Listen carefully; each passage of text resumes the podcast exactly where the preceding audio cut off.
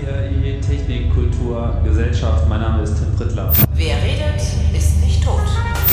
Soziopod. Ja, hallo, herzlich willkommen zum Erscheinungsraum. Zeit. Herzlich willkommen zur vierten Folge bei Mooncore. Dazu heiße ich herzlich willkommen Herrn Rechtsanwalt Thomas Schwenke. Guten Tag. Guten Morgen, Tim. Sendungsbewusstsein. Sendungsbewusstsein. Hallo, liebe Hörer aus den Zwischennetzen. Heute wieder das Sendungsbewusstsein. Diesmal dürfte es das achte Sendungsbewusstsein sein. Und ich habe auch einen Gast hier. Einen Gast, wo mich jetzt seit über einem Jahr ständig Leute fragen, wann der wieder mal podcastet. Hm. Hm. Hallo Ralf. Hallo, grüß dich. Ralf Stockmann.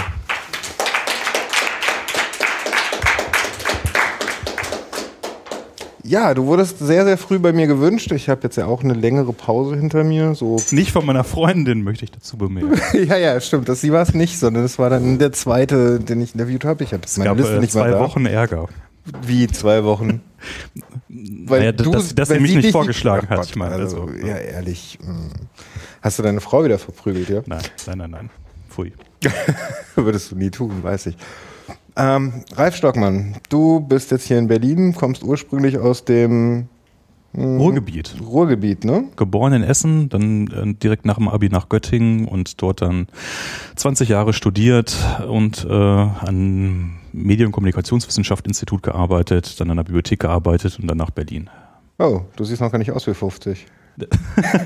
Äh, bin ich auch nicht, aber ich, mir wird nachgesagt, ich sehe etwas jünger aus, als ich eigentlich bin. Ich bin dieses Jahr die wunderschöne Zahl 42 äh, Oh. Jahre alt geworden. Okay, ich hätte echt gedacht, du bist noch ein bisschen jünger als ich. Tja, so täuscht man sich da. Tja, so ist das Leben eben, ne? Wie bist du zum Podcasten gekommen? Äh, Ich habe mich natürlich gut vorbereitet auf diese Sendung.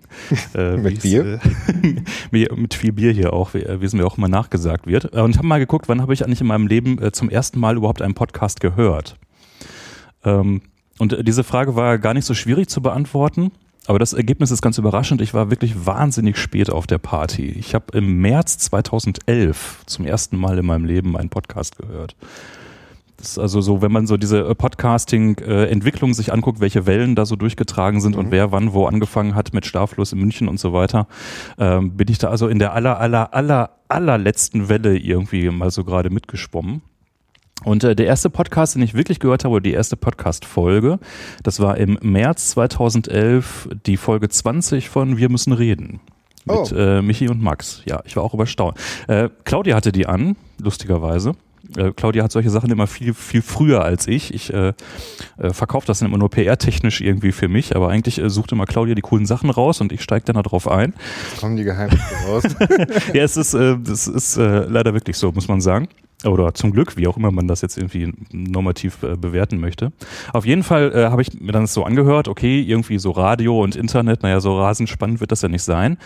Ähm, aber das war die Folge, wo sie über Fukushima reden. Da war nämlich gerade äh, der Tsunami in Japan und äh, Fukushima und Atomkraftwerk und so weiter.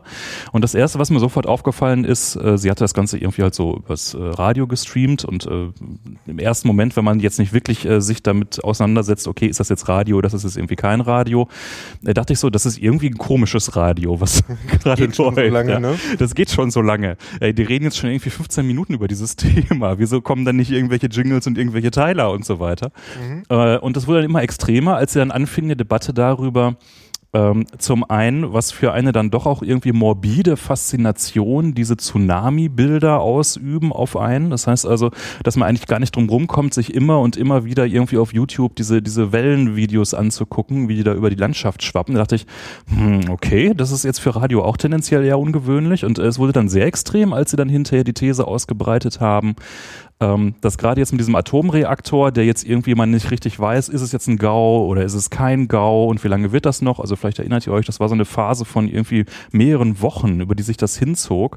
Und äh, sie haben dann das Gefühl beschrieben, dass man sich wünschen würde, dass doch jetzt endlich mal einfach der Super-GAU so richtig losgeht, damit dieses Thema mal durch ist und man das nicht so ständig irgendwie in so einem, äh, in so einem Nimbus irgendwie hat. Da dachte ich so, okay, A, sie haben recht, äh, weil dieses Gefühl hatte ich auch, das, das konnte ich total gut nachvollziehen. B, sowas darf man im Radio auf gar keinen Fall sagen. Was ist Äh, das, das ist der komplett falsche Ort dafür. Äh, da lohnt es sich, sich mit solchen Menschen mal genauer zu beschäftigen. Und äh, von da ab habe ich dann wirklich jede Folge WMR dann gehört. Das war so quasi dann wirklich so mein Einstieg und bin dann relativ schnell auf, auf so zwei, drei andere Podcasts gekommen. Naja, die Standards wahrscheinlich, oder? Ja, eben gerade nicht. Eben gerade nicht. Das ist- nicht CRE Nee, das, und das, das ist, äh, weiß nicht, ob das dann irgendwie cool ist oder peinlich oder sowas, aber ich habe schon selber gepodcastet, ohne eine einzige Folge Tim Pritzloff gehört zu haben. Hui, das bist du das ist selten. kein, kein, ähm, äh, kein NSFW, äh, kein Chaosradio, äh, kein gar nichts, auch kein Lautsprecher, sondern wir hatten schon ein paar Folgen Wikigeeks, wo ich irgendwie mit dabei war, ohne dass ich das jemals gehört hatte. Ich habe den Namen äh, Tim Prittloff überhaupt zum ersten Mal gehört, als äh, mich damals einer unserer Mitpodcaster dann irgendwie äh, angepinkt hat auf ähm, Twitter, oh mein Gott, äh, über unsere letzte Wikigeeks-Folge wird in NSFW gerantet. Das war dieses, und sie atmet in ihre Mikrofone. Ja, diese äh, epische Sequenz, die uns nebenbei 2000 ständige Hörer gebracht hat. ne, also ähm, es gibt keine schlechte PR, es gibt nur gute PR für eure Podcasts, immer dran denken. Und äh, das war zum ersten Mal, das war ein halbes Jahr später, ähm, nach dieser WMR-Geschichte, das heißt irgendwann so im Herbst 2011 und gesagt, da habe ich dann schon zwei, drei Folgen bei Wikigeeks gehabt. Und das war zum ersten Mal, dass ich überhaupt NSFW und äh, Tim Prittloff irgendwie gehört habe und habe dann mal nachgeguckt, okay, was ist denn das überhaupt für ein Vogel und was machen die da überhaupt? Und äh, Holgi, nie gehört, also auch das ganze Holgi-Universum war mir komplett fremd zu dem Zeitpunkt, darum bin ich sehr gut in irgendwie Dinge abschalten und äh, so einen Scheuklappenblick und erstmal nicht gucken, was so links und rechts passiert, sondern erstmal so selber rumprobieren und ähm, dann habe ich so Stück für Stück äh, dann angefangen, mir eigentlich so diese eigentliche äh, Podcast-Welt in Deutschland mal ein bisschen systematischer zu erschließen mit Lautsprecher und so weiter. Äh, Stück für Stück. Ähm, du sagst gerade, du hast ungefähr 2011 angefangen. Hm, Wikigeeks, bist du dazugekommen oder habt ihr das? Ja, also auch da war Claudia viel früher. War, äh, das hat Claudia aber auch selber Das erzählt. hat Also Claudia könnt, ihr, könnt ihr alles in Folge 1 des Sendungsbewusstseins nachhören. Genau, ich habe Ähm. leider nicht nachgehört oder bewusst nicht Du nachgehört. bist ja ganz schlecht vorbereitet, sag mal. Nein, Nee. also die, die Reihenfolge war so, sie wurde von äh, zwei Typen so als äh, Special weiblicher Gast hinzugeholt, nach dem Motto, wir brauchen noch mal irgendwie eine Frau am Mikrofon. Hat dann, wie sie so ist, das Ganze innerhalb von einer äh, Sendung so geowned, dass sie äh, direkt Stammgast und äh, Mithost wurde. Und ich habe das dann zu dem Zeitpunkt mehr so äh, amüsiert äh, verfolgt, nach dem Motto, okay, meine Freundin podcastet jetzt, ja, soll sie mal machen. Und nach äh, vier oder fünf Folgen, wie gesagt, dann im Herbst, äh, bin ich zum ersten Mal dann als Gast dazu gekommen und war dann aber auch sofort äh, Dauergast. Also das war dann auch irgendwie kein Interimsstadium, sondern ich, da ich dann der dicke Junge mit der Technik war und äh, viel bessere Mikrofone hatte als die und dann auch irgendwie mit der Software mich irgendwie ein bisschen reingenördet habe, äh, war ich dann da gerne gesehen und durfte dann da ständig mitmachen. Aber äh, Claudia war ein Vierteljahr früher da. Das finde ich super interessant, weil Wikigeeks habe ich auf dem Schirm und viele, mit denen ich sprechen, auf dem Schirm, die verbinden das mit dir und Claudia. Hm. Nicht mit Renke und so, die kommen dann auch gar nicht vor. Das ist die erste Frage. Der ist kam ja auch sehr viel später. Ja, ähm, Ja. äh, ich habe aber auch viel davor, ich habe Wikigeeks erst sehr spät gehört, eigentlich kurz vorm Ende. Ähm, habe ich dann mit Wikigeeks angefangen und äh, ich habe noch mal ein paar Folgen nachgehört, aber auch jetzt entfallen mir die Namen äh, gerade. Die, Ah ja, der- der, der vierte war ja auch eigentlich nie dann mehr da. Also Flo, Okay, okay. Also, also Flo war dann ja halt irgendwann in Göttingen und wir waren dann irgendwann in Berlin und dann genau, ihr kamt aus dem Göttinger. lebt sich das dann so Podcast-Cluster. auseinander, wie das dann in diesen Beziehungen immer so ist. Ja, und darum hatten wir dann auch Renker reingeholt und der war dann auch in Berlin und äh, Dennis war dann auch häufiger mit dabei und von daher waren wir eher so ein Berliner Cluster und ein eigentlich kaum noch stattfindender Göttinger Cluster. Wir haben es dann versucht über Skype irgendwie zu regeln, aber mit den bekannten Problemen, das ist dann ja mal alles nicht so richtig, nicht so richtig schick. Und das war letztendlich auch der Grund, warum wir das Ganze dann ähm, aufgegeben haben. Aber das, das Motiv dahinter, dass du sagst, dass du das eigentlich eher mit Claudia und mir äh, verbindest, das ist vielleicht ein Punkt so unseres Sendungsbewusstseins, um das mal so auf das Thema zu führen. Wir, wir haben so einen gewissen disruptiven Charakter auf Hobbys, auf die wir uns werfen. Also Ganz sprich, oder gar nicht. naja, und dann auch irgendwie gucken, okay, wie läuft das da gerade in dieser Szene und gefällt uns das oder müsste das nicht eigentlich komplett anders sein? Und äh, wenn wir dann der Meinung sind, äh, das müsste eigentlich anders sein, dann machen wir es auch anders und äh, versuchen irgendwie dann das, äh, diese Szene zu transformieren. Das war relativ ähm, krass, ich weiß gar nicht, ich glaube, das hat äh, Claudia nicht erzählt, in der Plastic Rock Szene. Sagt ihr Plastic Rock? was? Überhaupt gar nichts. So, was, was glaubst du, was Plastic Rock sein könnte? Ähm, Der Versuch, Popmusik rockig zu machen? Nerd, völlig falsch. Nein, Plastic Rock, das war so eine, äh, äh, so eine Hypewelle, die so, ich glaube, 2010, 2011 auch ungefähr losging, so um dieses Guitar Hero und Rockband-Spiele auf der äh, Playstation und auf der Xbox, wo man dann so lustige Plastikinstrumente um den Hals hatte und dann äh, links immer so bunte äh, Mhm. Buttons gedrückt hat oder dazu so eine Strumbar und dann Mhm. konnte man dann so Air-Gitar-mäßig irgendwelche äh, Rocksongs nachspielen. Und es gab halt eine relativ vitale Szene in Deutschland und ähm, dann äh, haben wir das auch irgendwie einfach Zeug gekauft und haben das gespielt und haben mal geguckt, okay, gibt es denn im Internet irgendwie andere Verrückte, die das auch irgendwie äh, mögen? Und ja, äh, gab's. Und sind die irgendwie ordentlich vernetzt? Nein, sind sie nicht. Und ähm, dann sind wir dann hingegangen und haben gesagt, okay, wir müssen jetzt hier mal ein bisschen Community Building machen und müssen das Ganze mal so ein bisschen hier ernsthaft betreiben, damit dieses Hobby mal äh, vernünftig irgendwie betrieben wird. Und dann haben wir dann damals äh, plasticrock.de gegründet und eine Community rumgebaut und Conventions gemacht und Competitions gestartet. Und also all das, was wir jetzt irgendwie äh, drei oder vier Jahre später mit dem Sendegate gemacht haben und mit der Podcast-Szene, hatten wir vorne halt, vorher halt mit der Plastic Rock-Szene. Also wir haben da so einen äh, DNA-Trieb, der uns irgendwie dazu führt, Dinge zu machen. Ihr habt aber hoffentlich jetzt nach Wikigeeks und so weiter jetzt nicht schon wieder die nächste Szene, in die ihr reinrasen wollt, oder? Ich ehrlich gesagt schon. ja, deshalb.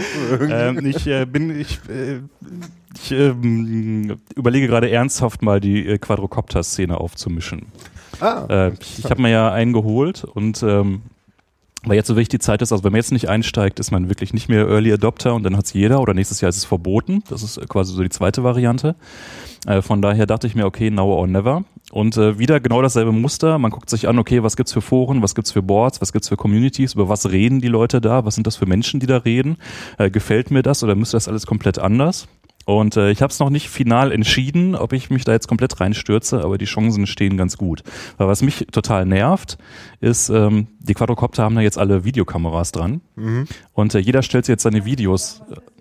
Äh, Quadrocopter, das sind ähm, äh, diese lustigen fliegenden äh, Roboter, wo man eine Fernbedienung in der Hand hat und die dann irgendwie durch die Gegend fliegen. So an vier Quadro, also vier mit meistens vier Propellern dran und unten drunter hängt eine Kamera oder vorne dran und dann äh, fliegt man damit durch die Welt, äh, so 150 Meter hoch, zwei Kilometer weit. Äh, da kommen dann Videos raus, die stellt man auf YouTube und die sehen alle scheiße aus. ja. Ja, weil äh, die Leute echt keinen Sinn dafür haben, was eigentlich Videoschnitt und was eigentlich Filmästhetik ausmacht. Ja, und was eigentlich eine gute Kamerafahrt ausmacht. Das heißt, die haben da so High-End-Equipment, mit dem sie sonst was für wunderbare Filme drehen können. Sie haben aber überhaupt gar keinen Sinn und gar keine Schulung dafür, was eigentlich einen guten Schnitt ausmacht, wie ich das auf die Musik schneide, wie ich mit Perspektiven arbeite, äh, was ich tunlichst nicht tun sollte. Und ich glaube, ich bin berufen, denen das mal zu erzählen. So, also Quadrocopter Guys, ähm, Ralph is coming. Ja, also ich äh, bin ja auf der anderen Seite jetzt an der Bibliothek äh, am Werkeln und überlege, ob ich das also bibliothekarisch angehe und erstmal äh, anfange, ein Standardwerk zu schreiben für sinnvolle Quadrocopter-Filmeinstellungen. Das heißt also, dass man erstmal einen ähm, ja, eine Klassifizierung erfindet, was äh, Filmeinstellungen angeht. Die gibt's nämlich auch noch nicht. Die muss also auch mal geleistet werden. Das heißt also, na klar, wir kennen alle irgendwie Froschperspektive und wir kennen Vogelperspektive aus dem klassischen Film und wir kennen Close-Up und so weiter.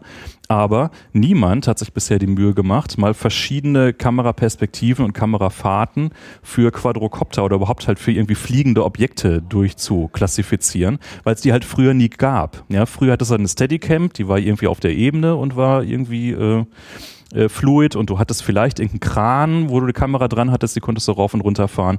Aber dass wir jetzt mittlerweile als Menschheit in der Lage sind, völlig dreidimensional eigentlich ein Auge fliegen zu lassen, äh, in sehr, sehr guter äh, Qualität, äh, da hat es einfach noch keiner sich dran gesetzt, das mal zu machen. Und es äh, it's about time. Vielleicht mache ich dann auch einen Podcast dazu. Ja, aber das, das, aber wenn, dann wäre das die nächste Szene, ich- die ich mal ähm, versuchen würde, ein bisschen aufzumischen. Ich habe da schon mal ähm, in das äh, größte deutsche Board mal einen entsprechenden Vorschlag mal gepostet und habe das mal runterdefiniert, so man müsste mal. Und äh, da gibt's aber so einen Großkopferten irgendwie aus München, der da der Bordbetreiber ist und der findet mich scheiße. Und naja, da muss man mal gucken, wie sich das so ausspielt, so am Ende. Kommen wir mal zu deiner Person. Also geboren im Rheinland.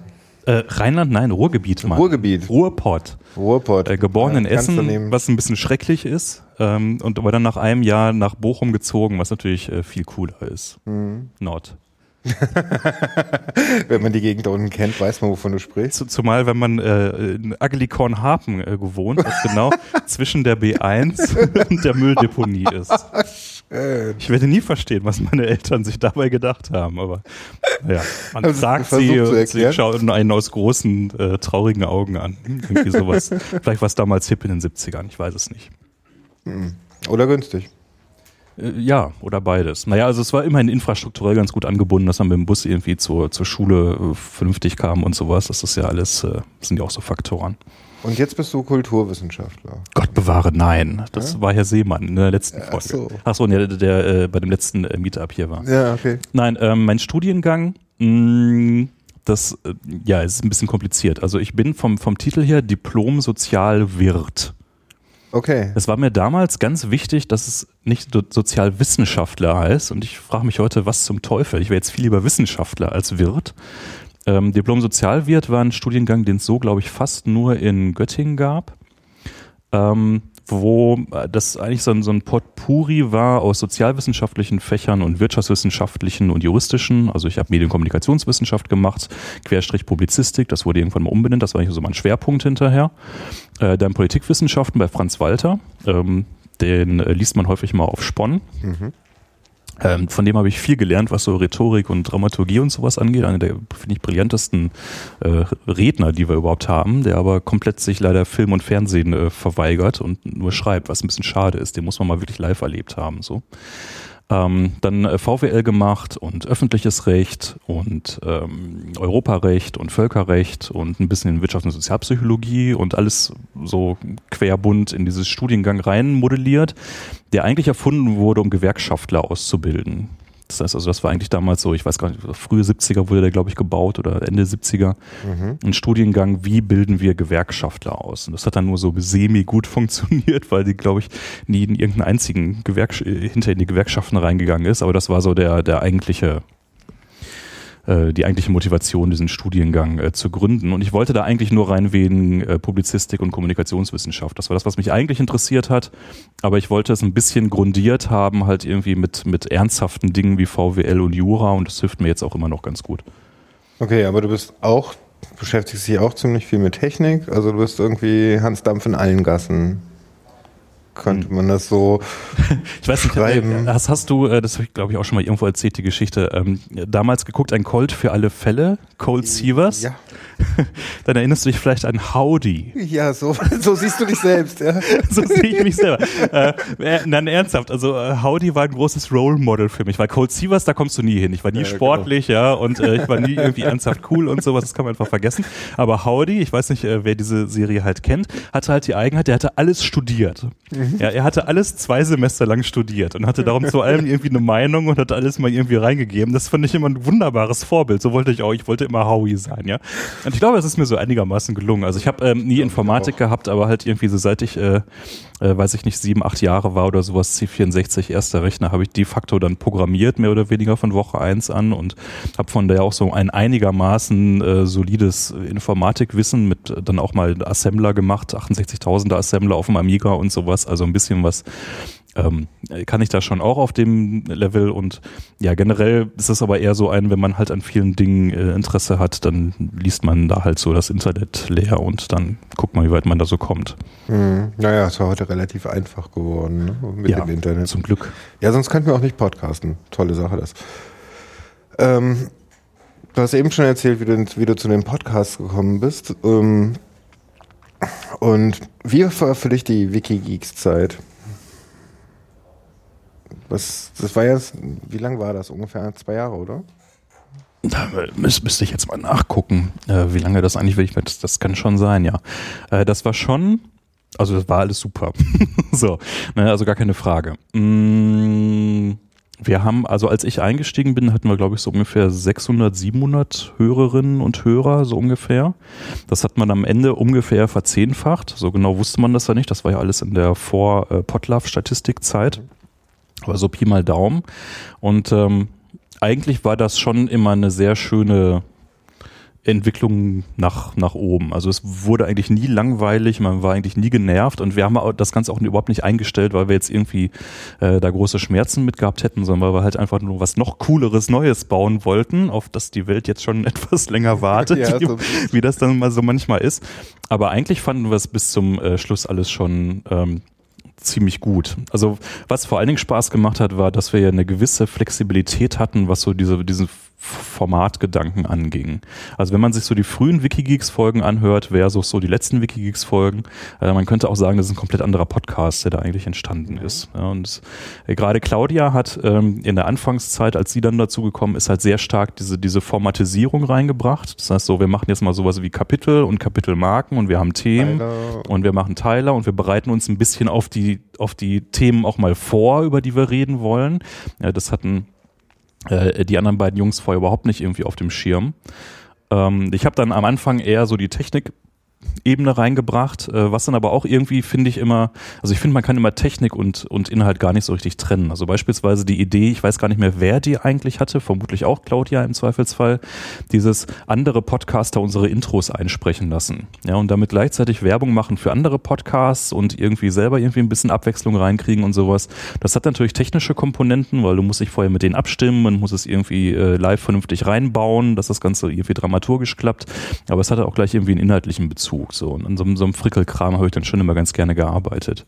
Mhm. Und ähm, ja, de facto fehlt uns äh, das natürlich auch. Und demnächst geht es bestimmt dann auch mal wieder los mit den vielen Nachfolgeformaten. Ja, Gibt es einen Spoiler, den du uns geben kannst? Das würde, danach wurde ich übrigens am allermeisten gefragt. Ja. Ähm, was machten also, Claudia und Ralf als nächstes? Also wir haben das ja schon mal ein paar Mal erzählt, was unser, nicht gehört. unser, unser Grund, äh, also unsere Grundmotivation war halt ein bisschen aus dem, auch wenn es ein sehr freies oder sehr interpretationsfreies Format war, Wikigeeks, trotzdem die Möglichkeit zu haben, auch mal ein komplett anderes Format aufzusetzen und das irgendwie vernünftig bespielen können. Da liegt natürlich dann halt so dieser Netzwerke oder dieser ähm, äh, Gedanke nahe, dass man das Ganze halt unter einem gemeinsamen Branding macht, wo dann halt irgendwie Unterformate sind. Also sprich eine Holgi und Vrind oder halt mhm. Meta-Ebene. Mhm. Also das ist dann einfach so der Weg, den man dann so geht und ich glaube, das ist auch ganz okay, das, das äh, so zu machen. So und dann äh, hatten wir eigentlich sehr schnell so 80 Prozent des Weges durchkonzipiert und dann so die letzten 20 Prozent, das kennt man ja, die sind dann ein bisschen anstrengender. Ne? Dann geht's an die Designfragen, dann geht's an die Sound Signature, wo wir, die, die habe ich aber auch schon fertig. Also es ist auch schon vieles fertig. Es, es fehlt jetzt eigentlich nur noch so der Sprung, dass wir mal sagen, okay, jetzt setzen wir uns mal einen Monat hin, bringen das noch wirklich komplett irgendwie durch und dann geht's los. Ähm, was, was glaube ich, man schon mal sagen kann, es wird auf jeden Fall wieder äh, eine große Samstagabend-Gala geben. Das heißt also, okay. äh, so der, der, es wird etwas geben, was sich äh, so instantan komplett nach Wikigeeks anfühlt. Ja. Ähm, es wird aber daneben dann halt diverse Formate äh, geben, die komplett anders funktionieren. Ich habe ja schon wirklich zwei echte Folgen aufgenommen, die jetzt in der Konserve schon liegen und nur in der Publikation harren. Also da kommt auf jeden von, Fall. Von einem Format, wo ich auch total Bock drauf habe. Ähm, äh, was, äh, glaube ich, auch die Welt ganz dringend braucht, ne? Sendungsbewusstsein, dass darüber mal gut geredet wird. Äh, Claudia hat auch ein paar Sachen in der Pipeline. Wir haben dann auch ein, äh, auf, ein, auf der Republika ein paar Dinge vorgestellt und ein paar Überlegungen. Oh Gott, jetzt passieren hier Dinge. Es ja. gehen Bildschirmschoner an. Das ist immer kein gutes Zeichen. Ach, das ist nur der Stream. Der da bin ich mal, ach, äh, Re Reaper, die, die Sonne sitzt. Alles gut. Okay, solange hier Reaper läuft, ist alles gut. Mhm. Ähm, ja, im Moment sind wir allerdings jetzt auch gerade in so einer Phase, wo, wo wir beruflich einfach mal echt viel um die Ohren haben. Weil also man, wir haben halt beide so richtig so Fulltime-Jobs, ja, was vielleicht so in Berlin gar nicht so üblich ist, aber bei uns einfach mal so zum Glück der Fall. Und dann kommst du halt dann irgendwie so abends um äh, sieben nach Hause und hast dann noch zwei Katzen. Genau, die Katzen waren überhaupt der tote Wikigeeks. ähm, und äh, dann hast du vielleicht auch gar nicht mehr dann so die Kraft in dem Moment, dich jetzt nochmal vier Stunden konzeptionell irgendwie hinzusetzen. Weil das ist schon halt so ein Ding, so äh, gerade von Claudia und mir, so wenn wir es dann machen, dann muss es halt auch irgendwie Hand und Fuß haben und dann muss man da schon ein bisschen mehr Zeit rein investieren. Ihr seid ja schon eher Perfektionisten. Ich war, ich war, ich, ja, Perfektionist trifft es, glaube ich, nicht so ganz. Dann wird man irgendwie sagen, ja, es, dieses extreme Attention to Detail, also wir haben, ich glaube, uns macht mehr Dinge an, die einigermaßen gut durchdacht sind. Ja, oder die so einen gewissen Sex-Appeal dann haben, wo die Leute denken so, ja, das funktioniert. Das muss auch nicht unbedingt perfektionistisch dann sein. Mhm, so, vielleicht eher so clever oder so. Ah. Ähm,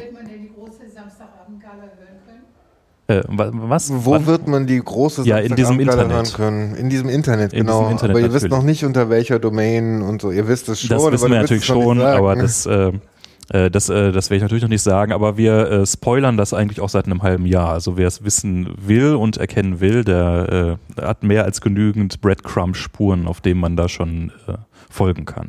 Wenn es dann rauskommt, retweet ich das auch.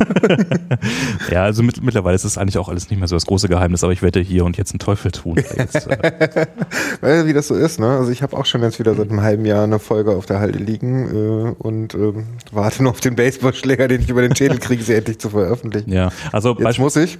Also beispielsweise jetzt der, der Jingle äh, für die, die große Samstagabend-Geschichte, äh, da habe ich 40 Stunden dran gesessen. Ja, weil ich also wollte, Oh. so, das, ist- das soll also mal eine Intro-Musik sein, die also äh, nochmal so richtig zeigt, wo der Hammer hängt. Und ähm, ich glaube, es ist auch wirklich ziemlich äh, cool und abgehangen geworden so. Das gefällt mir alles ganz gut. Also von daher, es muss jetzt auch mal äh, dann umgesetzt werden. Sonst wäre es ja alles für die Katz. Bevor wir uns gleich eine Runde streiten, Ja. ähm, was würdest du jemandem sagen, der jetzt irgendwie Interesse an Podcast hat und anfangen will, selber zu podcasten? Was braucht er? Wie sollte er anfangen, Podcast? Ich glaube erstmal einen anderen Menschen, mit dem er gut klarkommt.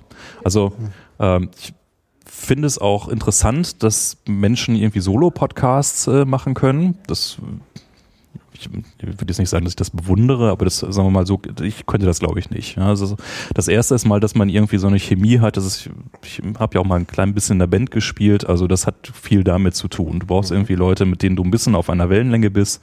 Man kann sehr unterschiedlicher Meinung sein. Das Format mit ähm, äh, was ich vorhin angesprochen habe, wo ich schon zwei Folgen aufgenommen habe, da habe ich dezidiert einen Partner, mit dem ich exakt nie einer Meinung bin, Mhm. was äh, auch eine sehr gute Ausgangsbasis, äh, finde ich, ist für einen äh, Podcast, wenn man sich gleichzeitig mit einem gewissen Grundrespekt entgegenkommt. Ja? Wenn man also sagt, okay, äh, ich bin komplett überhaupt nicht deiner Meinung, aber ich würde sagen, du bist kein Vollidiot, nur weil du diese Position jetzt gerade Mhm. vertrittst. Ich kann das schon nachvollziehen, aber ich komme zu einer komplett anderen Einschätzung. Also mögt euch, aber ihr könnt auch gut streiten. Äh, Ja, nur. Ähm, also andere Menschen braucht es, glaube ich, das wäre mal das allererste. Also ich finde, Podcasten ist ein soziales Ding, man möchte irgendwie Menschen da draußen erreichen und man sollte irgendwie das Ganze, finde ich, auch mit anderen Menschen irgendwie betreiben. Ich glaube, das gewinnt eher. Ich höre eigentlich am liebsten wirklich halt und fast ausschließlich auch äh, Podcasts, wo halt mehrere Leute irgendwie in ein Mikrofon oder in ihre Mikrofone reinreden. Äh, und ansonsten äh, es, es werden immer diese beiden Extrempunkte aufgemacht, so gar nicht nachdenken, nimm dein iPhone und rede rein, ja, das ist so die eine Position. Und die andere Position, die dann vielleicht irgendwie immer Tim und mir ein bisschen unterstellt wird, so bevor ihr nicht irgendwie ein halbes Jahr Konzeption und Logo-Design äh, hinter euch habt und äh, 30.000 elaborierte Jingles und äh, Technik pipapo und ähm, äh, Biodynamics und äh, hier schön gedämpfter Raum, braucht ihr gar nicht anzufangen. Ich glaube, dazwischen gibt's noch ganz viele interessante Dinge, die man gut besetzen kann als Einsteiger. Äh, es ist aber hilfreich, überhaupt erstmal, finde ich, das ganze Tableau ein bisschen zu kennen. Also ähm, so, so Na Naivität, so als irgendwie Skill finde ich da gar nicht so interessant. Also ich finde, man sollte dann hingehen und schauen, okay, wie machen es die anderen, was ist irgendwie so der Goldstandard? Und dann gucken, okay, wie viel Geld habe ich und wie dicht komme ich da dran, wie viel ist mir das wert, äh, was ist mir einfach mal so egal? Und dann einfach eine äh, fundierte strategische Entscheidung treffen. Und äh, viel von dem Zeug kostet dann ja auch wirklich nicht so viel. Also man kommt auch mit relativ wenig Arbeitsaufwand und relativ wenig Kostenaufwand äh, dann doch irgendwie relativ weit. Aber ich finde es zum Beispiel schade, wenn die Leute irgendwie wirklich keine Trenner oder Jingles benutzen. Ich habe jetzt auf dem letzten Potluck-Workshop ein ähm, eine, eine, eine kleine Session gehalten von irgendwie 45 Minuten, wo ich gesagt habe, so, innerhalb von 45 Minuten bauen wir jetzt mal ein Podcast-Intro. Und ich zeige euch jetzt, wie das geht, und zwar mit GarageBand. Das heißt, eine Software, so ihr einen Mac habt, die ihr sowieso alle bei euch auf dem Rechner habt. Ja, und äh, die Leute die staunten hinterher doch irgendwie Bauklötze, was man irgendwie mit einfach nur rumklicken, ohne dass man ein Instrument spielen kann, dann doch innerhalb von 40 Minuten für ein Indiv eine individuelle Sound-Signature sich herstellen kann. Ja, mit, das geht wirklich super schnell. Und äh, so ein Wissen irgendwie zu verbreiten, finde ich, ist einfach hilfreich. Leute ermächtigen, einfach kreativ sein und cooles Zeug machen. Also diese Dichotomie zwischen irgendwie einfach machen und bloß nicht denken und irgendwie alles äh, überprofessionalisieren. Ich glaube, dazwischen gibt es so viele entspannende Orte, wo man sich gut aufhalten kann. Ja, was ich halt ähm, sehr häufig von Leuten höre, die sagen, oh ja, ich müsste vielleicht mal einen Podcast machen und äh, aber, aber ist meine Meinung überhaupt wichtig? Kann ich die überhaupt ins Netz planen? Und äh, naja, ich habe bestimmt keine schöne Stimme dafür und so weiter und so fort. Das kriege ich halt am häufigsten zu hören, wenn mich Leute fragen, wie komme ich zum Podcasten überhaupt hin. Naja, dröseln wir das mal auseinander. Also das Einfachste ist ja schon mal die Stimme.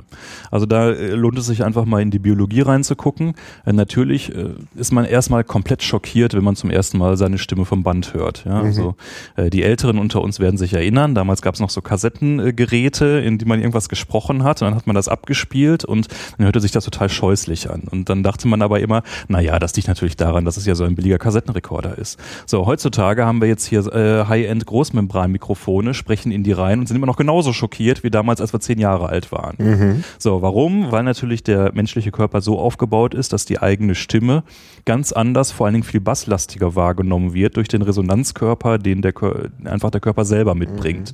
Ja, also diese Innenkopfstimme, die man eigentlich die ganze Zeit mitresonieren hat.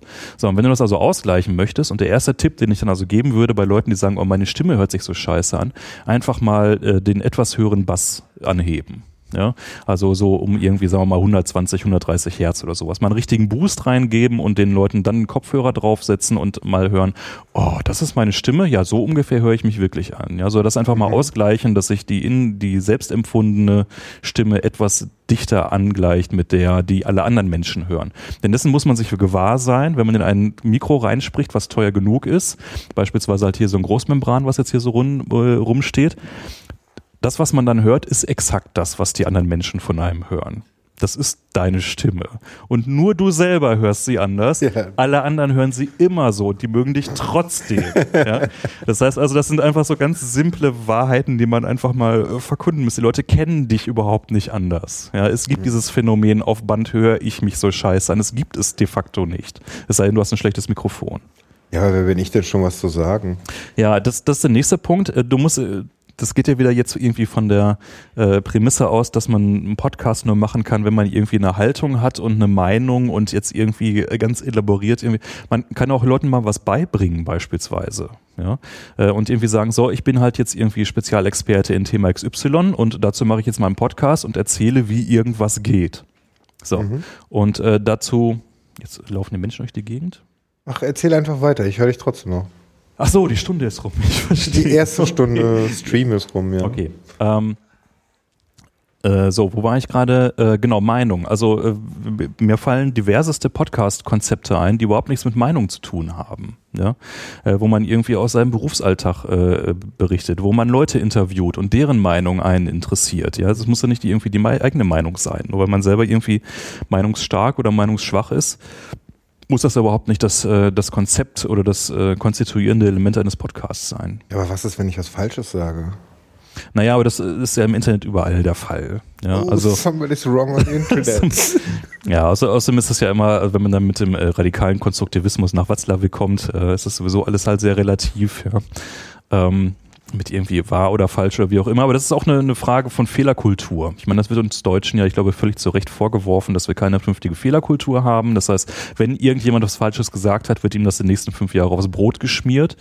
Die Frage ist halt, ähm, statte ich dann einfach meinen Podcast mit einer Webseite aus, wo ich dann beispielsweise dann in den Kommentaren zu der Sendung auch mal sagen kann, äh, okay, hier habe ich mich geirrt. Ja, und mittlerweile, äh, selbst ähm, jetzt hier äh, Freakshow machen das ja. Äh, nee, Logbuch Netzpolitik, genau. Äh, dass sie jetzt in den ersten fünf Minuten äh, quasi Fehlerkorrekturen der letzten Sendung nachreichen. Ja, wo, Errata, ja. wo genau, ne, also äh, wo Leute äh, ihnen einfach in den Kommentaren gesagt haben, naja, ich glaube, es ist erstmal eher doch so XY. Ne? Und dann recherchieren sie das nach und korrigieren das in der nächsten Sendung. Das ist total okay. Ja, also äh, nur so wird das doch was mit der Menschheit. Also irgendwie dieser Anspruch, so all das, was man sagt, ist irgendwie perfekt. Und äh, zum Beispiel werden jetzt wahrscheinlich diverse Biologen hoffentlich äh, widersprechen, was die Innenkopfstimme angeht, Unten wobei ich da einigermaßen bin. Äh, alles gerne unten in die Kommentare rein. Ja, ne? Ja. Also da muss man auch einfach mal ein bisschen äh, fehlertolerant sein. Man meint es ja nicht böse. Ja, aber- das ist der entscheidende Punkt. Wenn man es manipulativ oder äh, irgendwie dogmatisch aufzieht, so meine Meinung ist jetzt irgendwie die alleinig ausschlaggebende, ja, dann hat man natürlich ein Problem. Ja, aber dann brauche ich einen Webserver und dann müssen die Leute das runterladen und das entstehen Kosten und ich muss eine Webseite fertig machen und so weiter und so fort. Ja, aber ne, also äh, da würde ich dann auch sagen, okay, es muss ja dann nicht immer der eigene Server und es muss nicht irgendwie Podlove sein, sondern ihr könnt es auch erstmal auf YouTube abwerfen. Da spricht überhaupt nichts gegen. Ja? Ähm, Soundcloud. oder Soundcloud oder was auch immer da so rum, rumläuft. Ja, und dann schaut man erstmal so, gefällt einem irgendwie so das ganze Grundsetting.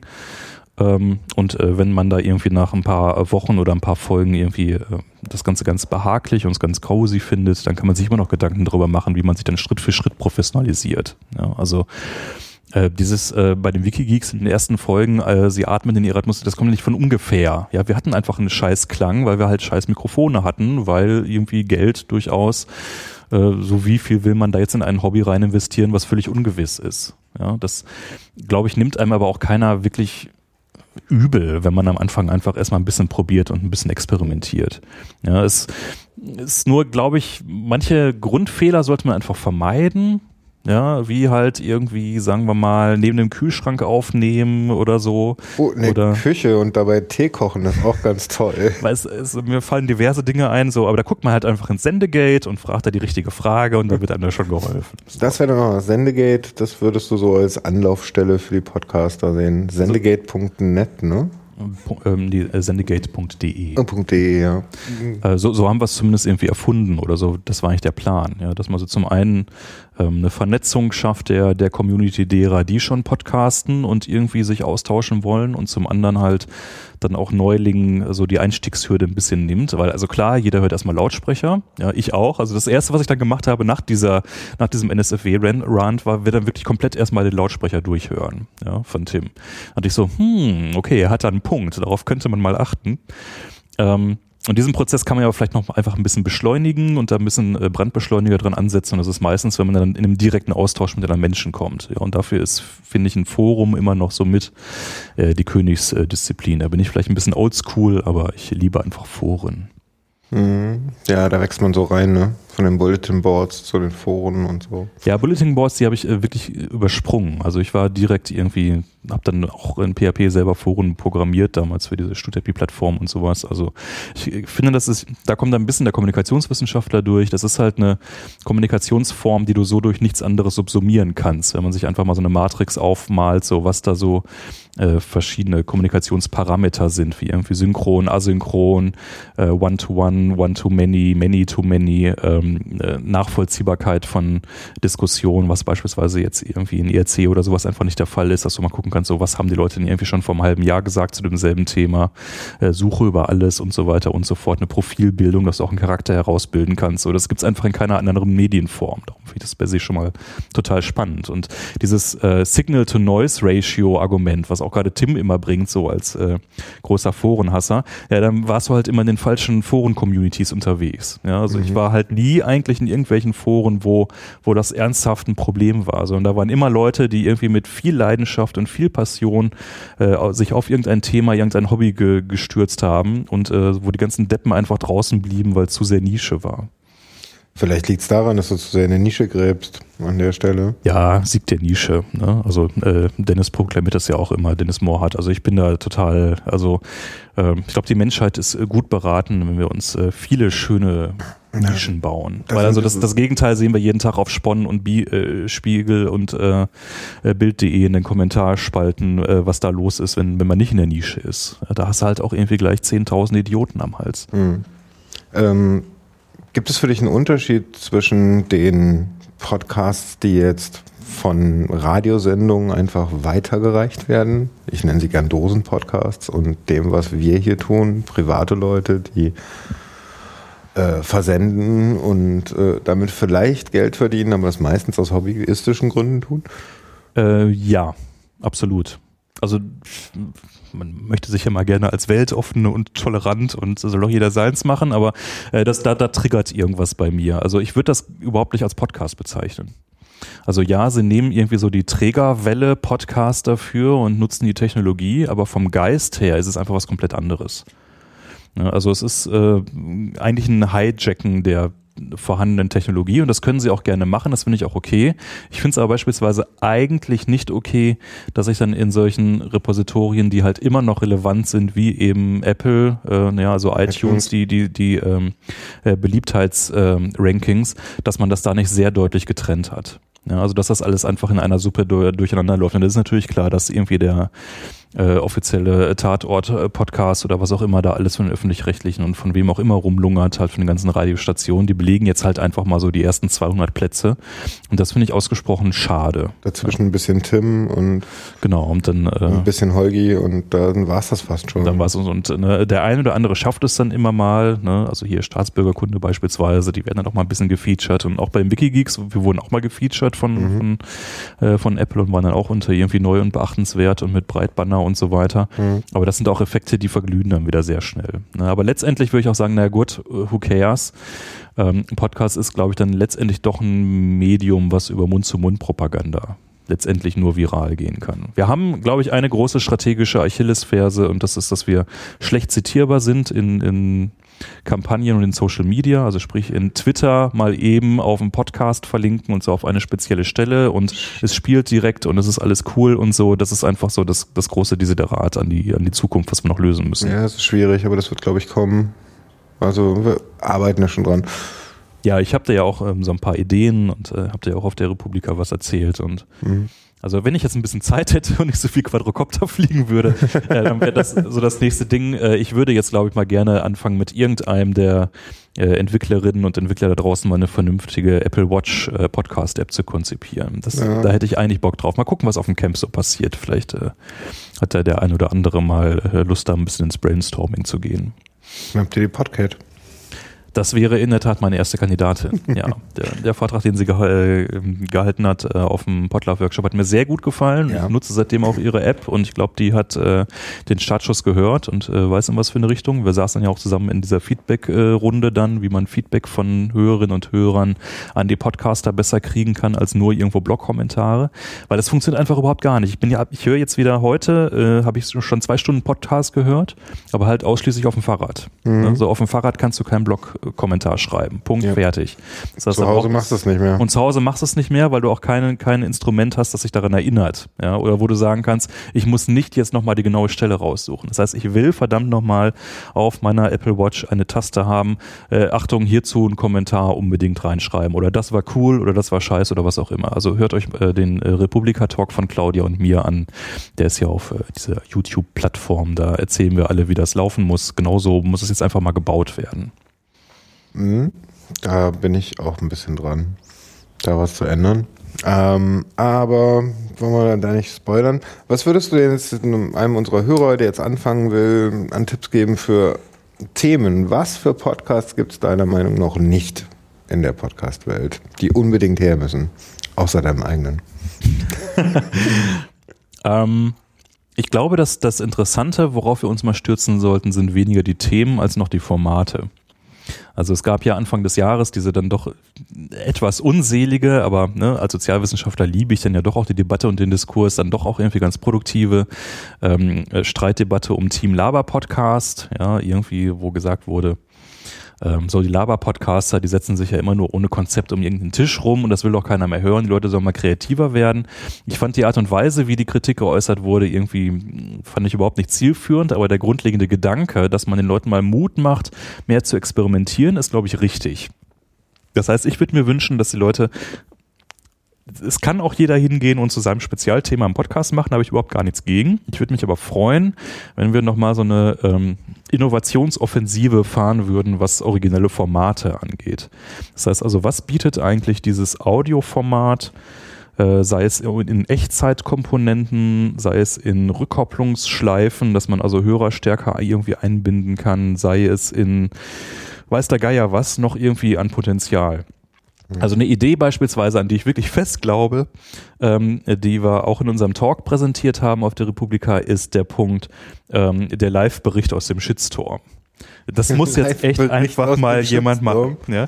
Äh, Meinst sich- mal die andere Seite zeigen? wo sich, nee, nee, wo sich äh, der Claudia den Regenmantel angezogen hat. Also, was es einfach dringend mal braucht, ist ein Podcast-Format, wo die Leute ad hoc nachts um zwei auf Sendung gehen, wenn durch Twitter äh, ein neuer Shitstorm äh, gejagt wird. Ja? Und sie dann also eine Live-Berichterstattung machen über das, was da gerade passiert, aber halt nicht nur als Klamauk und äh, Krawall und Remidemi, sondern halt wirklich mit einem kommunikationswissenschaftlichen Hintergrund, welche Fraktionen sich da gerade bilden, was für Argumente irgendwie gerade besonders wirkungsmächtig sind, äh, wie das Ganze irgendwie so äh, vermutlich weitergeht. Ja, und dann mal wirklich eine, eine, eine Live-Disaster-Betrachtung machen, dessen, was da eigentlich gerade passiert. Äh, wovon ich nämlich fest ausgehe, ist, dass es dann eine Feedback-Schleife gibt. Das heißt also, äh, Leute, die gerade selber auf, auf Twitter aktiv sind, diesen Shitstorm zu befeuern und zu betreiben, ähm, werden darauf hingewiesen, dass da gerade live über sie berichtet wird. Ja, die, die, die channeln rein, was, was reden die denn da gerade? Und dann werden Dinge passieren, die vermutlich im Bereich von Kunst angesiedelt sind. äh, und das will ich einfach haben. Ja, äh, wenn man da mehr, also ähm, äh, MS Pro er meinte zu mir, ja, das, das kannst du schon machen, äh, aber dann wird dich binnen zwei Wochen jeder hassen, der irgendwo online ist. Das ist okay. Ich glaube, das ist ein Risiko, was ich äh, bereit bin äh, einzugehen für die, für die Kunst, ja. Das ist eine schöne Idee, ja. Ähm, so, und so- solche Momente mal ein bisschen rauszukitzeln. Das heißt also, wie kann man, äh, das ist nämlich im Prinzip doch ein sehr, ähm, sehr einfaches Medium ist, was wir hier befeuern. Ja, du musst halt nicht irgendwie jetzt groß dich um Rechtschreibung kümmern und äh, irgendwie deinen Text ins Blog reinschreiben und irgendwie kannst Aktualität nicht reinbringen und sowas. Wir haben mit so einer, äh, das Radio hat ja schon auch immer viel richtig gemacht. Ja? Äh, ist überhaupt gar nicht so, dass ich jetzt irgendwie ein großer Radiofeind wäre, ganz im Gegenteil. Wir haben halt nur einfach jetzt die Möglichkeit, mit Feedback und so Resonanzkörpern nochmal ganz anders umzugehen. Und in dem Bereich hätte ich gerne ein bisschen mehr originelle Dinge. Ja, ihr seid aufgerufen, habt Ideen, macht was. Ja, macht äh, cooles Zeug, lustig ans Werk. Ja, Ich muss jetzt mal selber den Faden gerade wiederfinden. also ich glaube, dass das auch, ähm, es, es gibt auch immer diese, äh, Holgi hat das durchaus häufig mal so auf der Platte, äh, dass er sagt, naja, das hat ja alles das Radio schon gemacht und alles schon erfunden. Und er hat damit bis zum gewissen Grad auch recht. Äh, das Radio hat ganz erschütternd viel schon ausprobiert. Ähm, es Früher oder später waren aber immer so die Strukturen dann doch dagegen, dass sowas irgendwie sich institutionalisiert hat. Ja?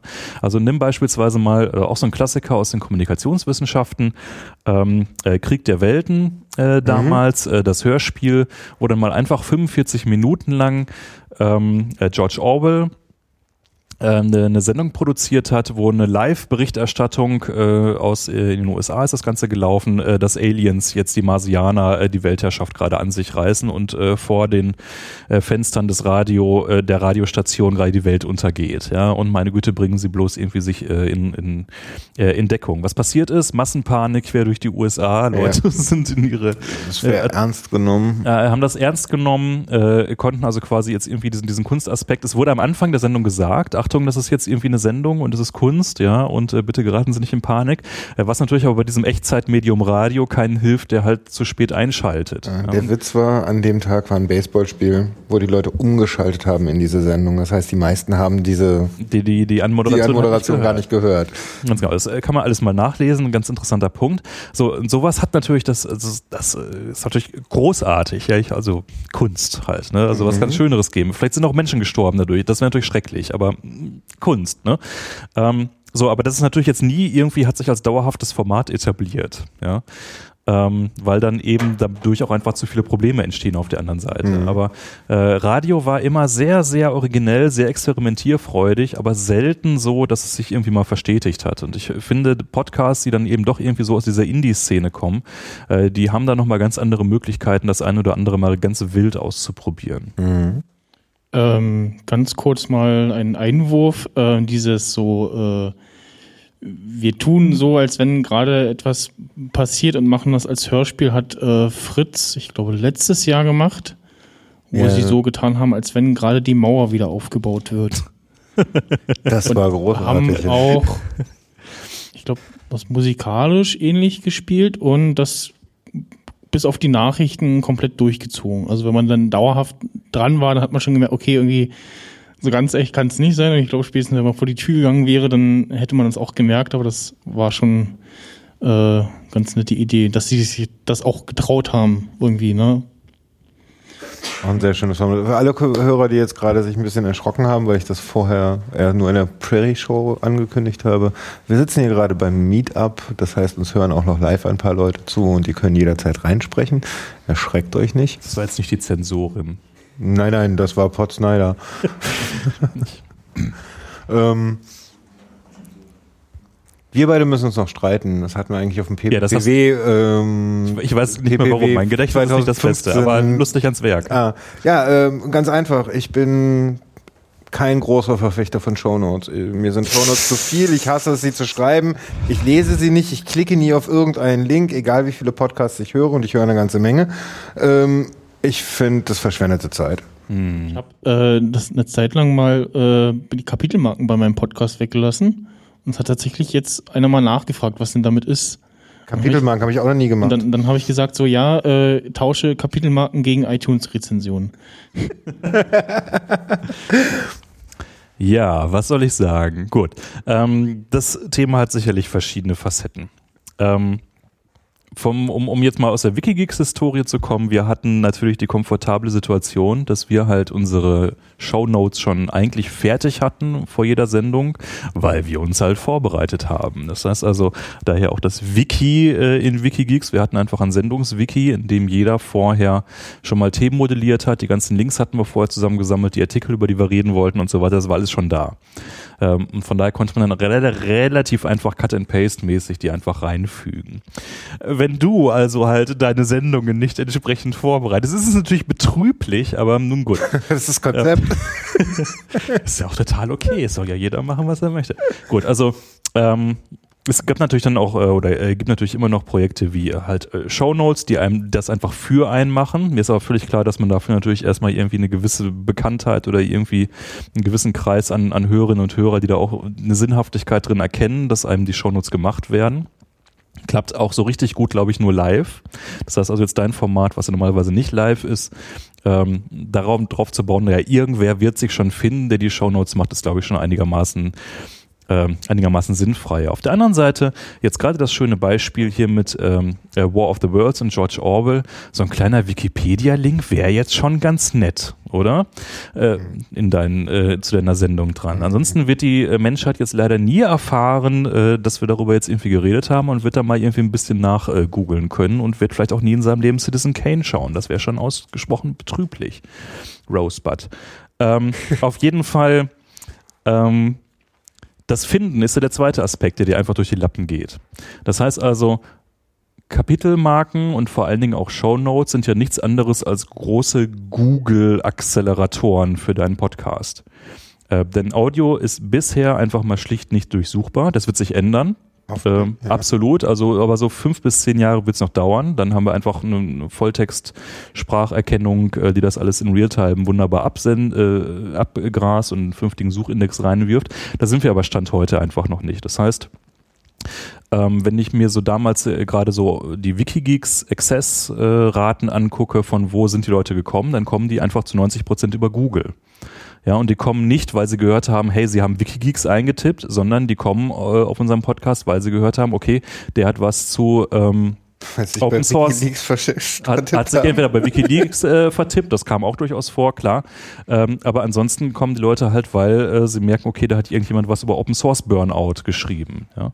So, das heißt also, wenn du die, die Themen deiner Sendung nicht irgendwie in zumindest einigermaßen rudimentärer, computerlesbarer Form unterbringst, äh, wirst du einfach signifikant weniger gefunden und dann auch weniger gehört. Warum sollte man das wollen? Ja, so und äh, dann das Argument, naja, der ganze Aufwand, äh, wie aufwendig ist es dann wirklich? Du musst ja das Ganze wirklich nicht auf die Zeitebene irgendwie verorten. Ja? Oh. Also äh, ich würde mich durchaus in der Lage fühlen, dass man äh, sagen würde, okay, unser Gespräch jetzt hier im Nachhinein könnte man in zehn Minuten relativ gut mit Kapitelmarken versehen. Ja, wir hatten jetzt bisher, glaube ich, vier, fünf große Gesprächsblöcke, äh, die zu identifizieren wäre nicht so rasend schwierig, wenn man dann Sowas kann ich nämlich zum Beispiel super schlecht. bisschen Routine Dafür haben wir in. Ultraschall die, äh, den Speed äh, Accelerator. Dann kannst du das alles in vierfacher Geschwindigkeit abhören und bist ganz schnell durch Ja, aber mit auch der so Blöcke Sendung. finden und so weiter, da bin ich halt, das, das ist halt Ja, genau der Punkt. Also der, mein, mein Hauptblocker, eine Sendung rauszubringen, ist tatsächlich der Text äh, für den Blog und ähm, die im Endeffekt die Kapitelmarken, Anführungs die ich bisher nicht mache und die Shownotes, die ich auch ziemlich rudimentär halte derzeit. Weil irgendwann will ich es rausbringen und dann schreibe ich halt nur noch das Wichtigste hinzu. Ja. Also Also ich, ich, ich würde jetzt nicht sagen, dass ich deine Schmerzen nicht fühle. Ja, also eine klassische Wikigeeks-Folge war damals immer so, man hat äh, zwei Tage vorher sich vorbereitet. Dann, wir haben ja immer samstags dann hintergesendet. Der Samstagvormittag war komplett dann nur noch äh, Scheuklappenmodus, dann Abendsendung, äh, dann irgendwie ein paar Stunden pennen und dann von morgens, also sonntags 9 bis sonntags 17 Uhr Nachbereitung. Und dann hoffentlich irgendwie Sonntagnachmittag publizieren. Das heißt also, das muss man schon sagen, das war ein Hobby, was uns de facto immer so drei Tage am Stück gekostet hat. Dich und so viel Zeit habe ich nicht. Mm, Das ist legitim. Aber wie vorhin schon, ja, diese Dichotomie zwischen ich mach's gar nicht und ich mach's irgendwie 150 Prozent, dazwischen mag es noch so den einen oder anderen Punkt geben. Grauschattierung. Also äh, beispielsweise halt, du könntest, könntest dir vielleicht angewöhnen, irgendwo so ein paar Stichworte während der Sendung mitzutippen. Habe ich am Anfang versucht.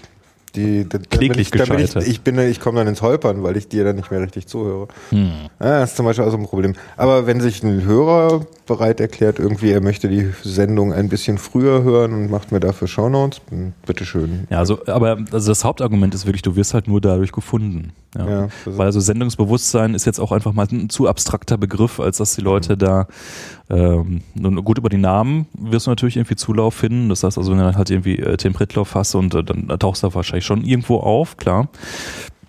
Aber so die, die, die Hauptkeywords, so über die irgendwo geredet würde, also es äh, wäre jetzt fatal, halt jetzt wirklich hier Orwell nicht anzuführen für diese Sendung. Ich weiß auch, dass ich diesmal wirklich schreiben muss. versündigst du dich halt irgendwie an Google und damit implizit der Menschheit. Okay. Ähm, Aber es aber auch auf, auf dem Bereich äh, gibt sicherlich noch Innovationspotenzial. Also klar, du hast jetzt einen klassischen Gesprächspodcast, das heißt also, du weißt zu, zu vielleicht nur 30 Prozent, was wirklich passiert in der Sendung. zu zwei. Oder aber es gibt ja, ne, das hatten wir schon, so viele andere Formate, auf die man sich auch durchaus irgendwie vorbereiten kann und äh, dann einfach nur sich ein bisschen Gedanken zu machen, wie sieht ein Workflow aus, der mich nicht irgendwie den ganzen Tag nervt, sondern der irgendwie einigermaßen flüssig ist und äh, was für Tools brauche ich noch, damit ein mich nervender Workflow irgendwie besser wird. Also dieses Gehen, finde ich, muss man auch ständig irgendwie bei sich selber triggern, so was nervt mich an dieser Welt und was muss anders werden, damit sie besser wird. Ja. Da darf man nicht locker lassen und da ein bisschen googeln und dann merkt man, okay, ich bin gar nicht der Einzige, den das nervt, sondern es gibt noch viele andere und hey, da hat schon mal jemand eine Lösung gefunden. Hm. Das ist so ein Spirit, den finde ich, äh, der ist wichtig. Meinst du denn, es muss auch ein neueres, anderes Podcast-Verzeichnis geben? Also wir haben jetzt so ein paar Podcast-Verzeichnisse in Deutschland, hier pod, podcast.de, äh, iTunes wird oft benutzt. Ja, also. Äh, der Tim hatte da mal eine sehr, sehr gute Idee. Äh, ist dann aber, finde ich, so fünf Minuten vom Ziel äh, abgebogen, aber auch aus Gründen, die ich auch nachvollziehen kann. Das ist dieser, äh, dieses Teil, was er auf der vorletzten Republika vorgestellt hat zur Podlove Matrix. Äh, der Grundgedanke war, äh, wir modellieren Podcasts gar nicht mehr in irgendwelche Verzeichnisse rein und auch iTunes ist uns einigermaßen egal, sondern wir nehmen irgendein Datenstorage, wo man das Ganze auf einer abstrakten Ebene so gut beschreiben kann, dass es einfach die ganze Welt für alles Mögliche nutzen kann. Und der völlig richtige Ansatz von ihm war, äh, da gucken wir uns mal Wikidata an. Wikidata, CRE-Folge, äh, kann man gut googeln, schaut in den Shownotes dieser Sendung nach. Ähm, Du Arsch. äh, just makes sense, Mann. ähm, ist ja die Datenebene hinter der Wikipedia. Das heißt, wenn wir uns einen beliebigen Wikipedia-Artikel beispielsweise jetzt zu Deutschland oder Berlin vorstellen, äh, imaginieren wir jetzt äh, hier und äh, gerade vor unseren Augen die Wikipedia-Seite. Rechts oben finden wir mal eine Tabelle. Da haben wir irgendwie das Wappen äh, von Berlin und unten drunter so ein paar Kennzahlen in der äh, Tabelle aufgeführt, wie viele Einwohner, äh, was für eine Fläche das einnimmt und so weiter. Diese Zahlen aus dieser Tabelle sind einheitlich in sämtlichen Artikeln über die Wikipedia, egal in welcher Sprache und in was für einer Inkarnation sie irgendwie da sind. Und Wikidata ist ein Projekt, was sich genau solcher Daten annimmt, um die im Hintergrund äh, vernünftig äh, einfach in einer Datenbank zu modellieren. So, das heißt, dass man also wegkommt von ein Wikipedia-Artikel ist ein reiner Text hin zu ein Wikipedia-Artikel kann auch quasi eine Datenebene haben, die auch äh, diskutiert werden kann. Äh, Das würde jetzt aber zu, viel, zu tief äh, greifen. Ähm, auf jeden Fall, ähm, da sind einfach mal so richtig harte Daten und nicht nur Text, wie bei der normalen Wikipedia. So, und der Gedanke war, wir modellieren jetzt einfach Podcasts und vor allem auch Podcast-Folgen in Wikidata rein. Ja, und bringen also Wikidata bei. Es gibt eine Entität, die heißt irgendwie Podcast äh, und da gibt's äh, irgendwie eine Untergruppe, die heißt Folgen und in denen wurde über folgende Dinge gesprochen und diese Dinge verknüpfe ich dann wiederum gleich mit anderen Elementen in der Wikidata. Das heißt also, wir haben eben über Orwell gesprochen, der hat natürlich einen Eintrag in der Wikipedia. Das heißt also, ich muss gar nicht mehr irgendwie hinschreiben und mir einen Link raussuchen, sondern ich habe einfach eine Ebene, wo ich sagen kann, Thema war unter anderem hier George Orwell. äh, George Orwell, Krieg der Welten. Damals das Event, ja, können die Leute draufklicken, sind gleich auf dem richtigen Wikipedia-Artikel. So, und das kann man noch ausweiten und man kann äh, Konferenzen damit modellieren, wer hat da gesprochen, die ganzen Personen sind da alle schon drin und so weiter und so fort. Das war eine, finde ich, äh, ganz hervorragende Idee. Ja, nicht das nächste Datensilo aufmachen, sondern es an die eine Stelle schreiben, wo nur wirklich die ganze Menschheit was davon hat und das ist einfach so die Wikipedia-Community. Ja, ich glaube, die Menschheit hat in den letzten 20 Jahren nichts so Großartiges hervorgebracht wie das und es ist eine Pein, dass es nicht von Bibliotheken erfunden worden ist. Egal, anderes Thema. Auf jeden Fall, das ist der Ort, wo man sowas reinmodellieren möchte in Zukunft. Das Problem ist, wie manchmal bei der Wikipedia, wir erinnern uns an diese Inklusionisten versus äh, Exklusionisten-Debatte, die sind manchmal ein bisschen speziell, was sie so wollen und wie so ihre Projekte aufgesetzt sind. Und äh, gerade bei Wikidata kommt man dann relativ schnell an so Barrieren. Ja, darüber muss jetzt erstmal die Community abstimmen, ob das jetzt irgendwie Entitäten sind, in, die auch irgendwie relevant sind. Also da kommt dann plötzlich auch sofort wieder so dieser Relevanzbegriff rein und Tim, wie er dann halt auch so ist, wollte dann gleich äh, unbedingt Datenfeld XYZ noch mit drin haben und da wurde dann gesagt, ah, schwierig, baust du dir vielleicht besser eine eigene Installation auf mit unserer Software und hältst dann deine Daten aber bei dir und kannst dir so modellieren, wie du willst. Mört, das ist natürlich nicht das, was man will. Ja, genau. Und dann ging die, finde ich, viel, viel, viel zu schnell aneinander vorbei und auseinander und das Ganze ist jetzt irgendwie so auf, auf Hold gesetzt, das Ganze. Ich glaube, der Grundgedanke, den er dabei hatte, war richtig und es müsste jetzt mal jemand machen, äh, wenn ich mich nicht so viel mit Quadrocoptern beschäftigen würde. Das wäre auch so ein Thema. ähm, da wirklich nochmal zu einer Versöhnung aufzurufen und zu sagen, oh Leute, äh, das, die Welt, die Datenweltmodellierung muss hier in der Wikidata passieren. Ja? Äh, ihr müsst euch ein bisschen öffnen für genau solche Experimente und für genau solche Ideen und müsst einfach begreifen, dass ihr hier eine Verantwortung für die ganze Menschheit gerade tragt und äh, da muss man mal hier und da dann mal ein bisschen um die Ecke denken gerade damit es mal vorwärts geht. Ich glaube, so eine Art von Verzeichnis brauchen wir, dass du wirklich sagen kannst, zeig mir alle Podcasts, wo innerhalb der letzten drei Wochen zum Thema Griechenland diskutiert worden ist. So eine Query möchte ich abgeben. Ja, und das schaffst du nicht, indem du nochmal irgendwie ein iTunes-Verzeichnis irgendwie Ja, anders aufbaust, sondern du willst wirklich eine komplett semantische, mit semantischen Suchen äh, durch, äh, äh, durch navigierbare ähm, Informationsmatrix wirklich aufbauen. Der Begriff Matrix war da schon ganz gut gewählt auch von Tim. So, ähm, die Menschheit braucht es, die Menschheit wird das bekommen und äh, ich finde, wir sollten selber daran arbeiten, dass wir sowas kriegen, weil sonst wird es wieder Facebook oder Google für uns machen in irgendwie fünf Jahren. Ja, und wir hätten jetzt noch das Zeitfenster zu sagen, wir bestimmen, wie wir so einen Informationsspace aufgebaut haben möchten. Ich finde das äh, nach wie vor ein sehr lohnendes Projekt. Vielleicht findet sich auf dem Camp irgendjemand, den man, naja, das Problem ist halt immer, du brauchst dann relativ schnell Programmierer und ähm, Entwicklungsressourcen dafür. Das schüttelst du alles nicht so komplett aus dem, äh, aus dem Ärmel und du musst dann auch bei Wikidata viel Überzeugungsarbeit leisten. Kommen wir zu dem Thema Programmierung, weil da hast du dich eigentlich auch ziemlich hervorgetan. Großes Problem war oft äh, das Aufnehmen der Dateien in Mehrspur und da gibt es verschiedene Programme, mit denen man das machen kann, die relativ komplex zu verstehen sind. Du hast Ultraschall gegründet, ein Plugin für Reaper, wenn ich das richtig... Plug-in. Ich hau dich gleich. Ja, hau mich. Ja, gegründet ist ja auch irgendwie immer so ein Wort. Also das unterstellt ja immer, dass da irgendwie eine, große Strategie und sowas irgendwie hinterstand. Ja, so sah es aus von außen. Ja, das war auch so gewollt, dass es so aussieht, aber ja, das Gegenteil ist natürlich der Fall. Ne? Das Wichtigste aber erstmal programmiert habe ich praktisch überhaupt gar nichts. Und wenn überhaupt dann beispielsweise Heiko, der ja auch hier sitzt, ne? ein Applaus für Heiko, yay. Bei meiner aktiven Programmiererzeit noch, wenn ich mit denen vorhin mich noch so äh, gekrönt habe, die sind dann doch irgendwie letztendlich so fünf bis zehn Jahre vorbei. Also ich zum letzten Mal wirklich, also ich habe ganz, ganz, ganz, ganz wenig Python-Code gemacht, aber das ist, glaube ich, glaub, das Maximum war zehn Zeilen, was ich jetzt geschrieben habe für Ultraschall. Ähm, ja, ähm, die, die ganze Geschichte ist schon auch ein bisschen skurril gelaufen, weil also dass die Situation, wie sie ist, nicht gut ist, das war, glaube ich, irgendwie so allen klar. Ja, also die einen haben mit GarageBand aufgenommen, waren so irgendwie okayisch zufrieden. Es gab immer die Fraktion, die viel aufgenommen hat mit, ähm, ja, wie heißt die Open Source Geschichte? Äh, Audacity, da ging dann halt irgendwie mehr Spur nicht so richtig. Es war irgendwie destruktiver Schnitt. Das heißt, wenn du irgendwie was korrigiert hast, war es für immer weg. Das kam es an das Original nicht mehr ran, hat es also quasi keinen Undo-Button, wenn man so will. Äh, Selbst wenn du irgendwie einen Filter draufgelegt hast, irgendwie einen EQ, dann wurde der direkt ins Werf reingerendert. Keine Ahnung, was die Leute treibt, so eine Software zu entwickeln überhaupt, ja. Völlig absurd. Ja, so, dann ist gibt's, immerhin gibt's schon die, 15 Jahre alt. ja, also. trotzdem. Äh, dann gibt's die Hindenburg-Fraktion. Ne? Holgi beispielsweise nimmt da immer noch mit auf. Äh, das ist auch alles ganz klick mich bunti. Äh, die, die haben ja viel von uns gelernt, würde ich jetzt sagen. Ja. Und Äh, die haben ja auf dem äh, Podlove Workshop jetzt wirklich Ultraschall nachprogrammiert. Äh, Mission accomplished, würde ich sagen. Nee, würde ich also Echt? sie- Findest du das wirklich sie- so? Da, absolut, die haben unsere letzten zwei Releases nachprogrammiert, ja. Die, die machen jetzt all das, was wir in Features rausgehauen haben, haben die jetzt reingesetzt. So.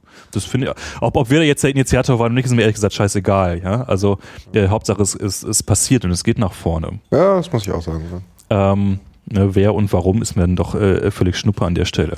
Naja, auf jeden Fall, ich hatte damals mit äh, GarageBand aufgenommen, fand das alles nur so mittelsexy. Und ähm, der ähm, äh, 343 Max von WMR hat dann ja halt irgendwann mal erzählt, so, äh, er nutzt jetzt irgendwie Reaper. Und dann habe ich mir das halt mal angeguckt, weil äh, ich höre immer auf das, was Max mir sagt, äh, so softwaretechnisch.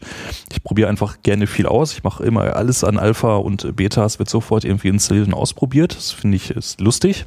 Und dann dachte ich, okay, die Software kann eigentlich alles, weil es sind die Leute, die damals Winamp gemacht haben. Ne? Winamp, hey, ja, wir alle lieben es. Äh, das heißt also, die können einfach mal Audio, ja, und konnten es schon immer. Aber es sieht ultra scheiße aus und es ist für Podcasts komplett untauglich, so wie das irgendwie gebaut ist.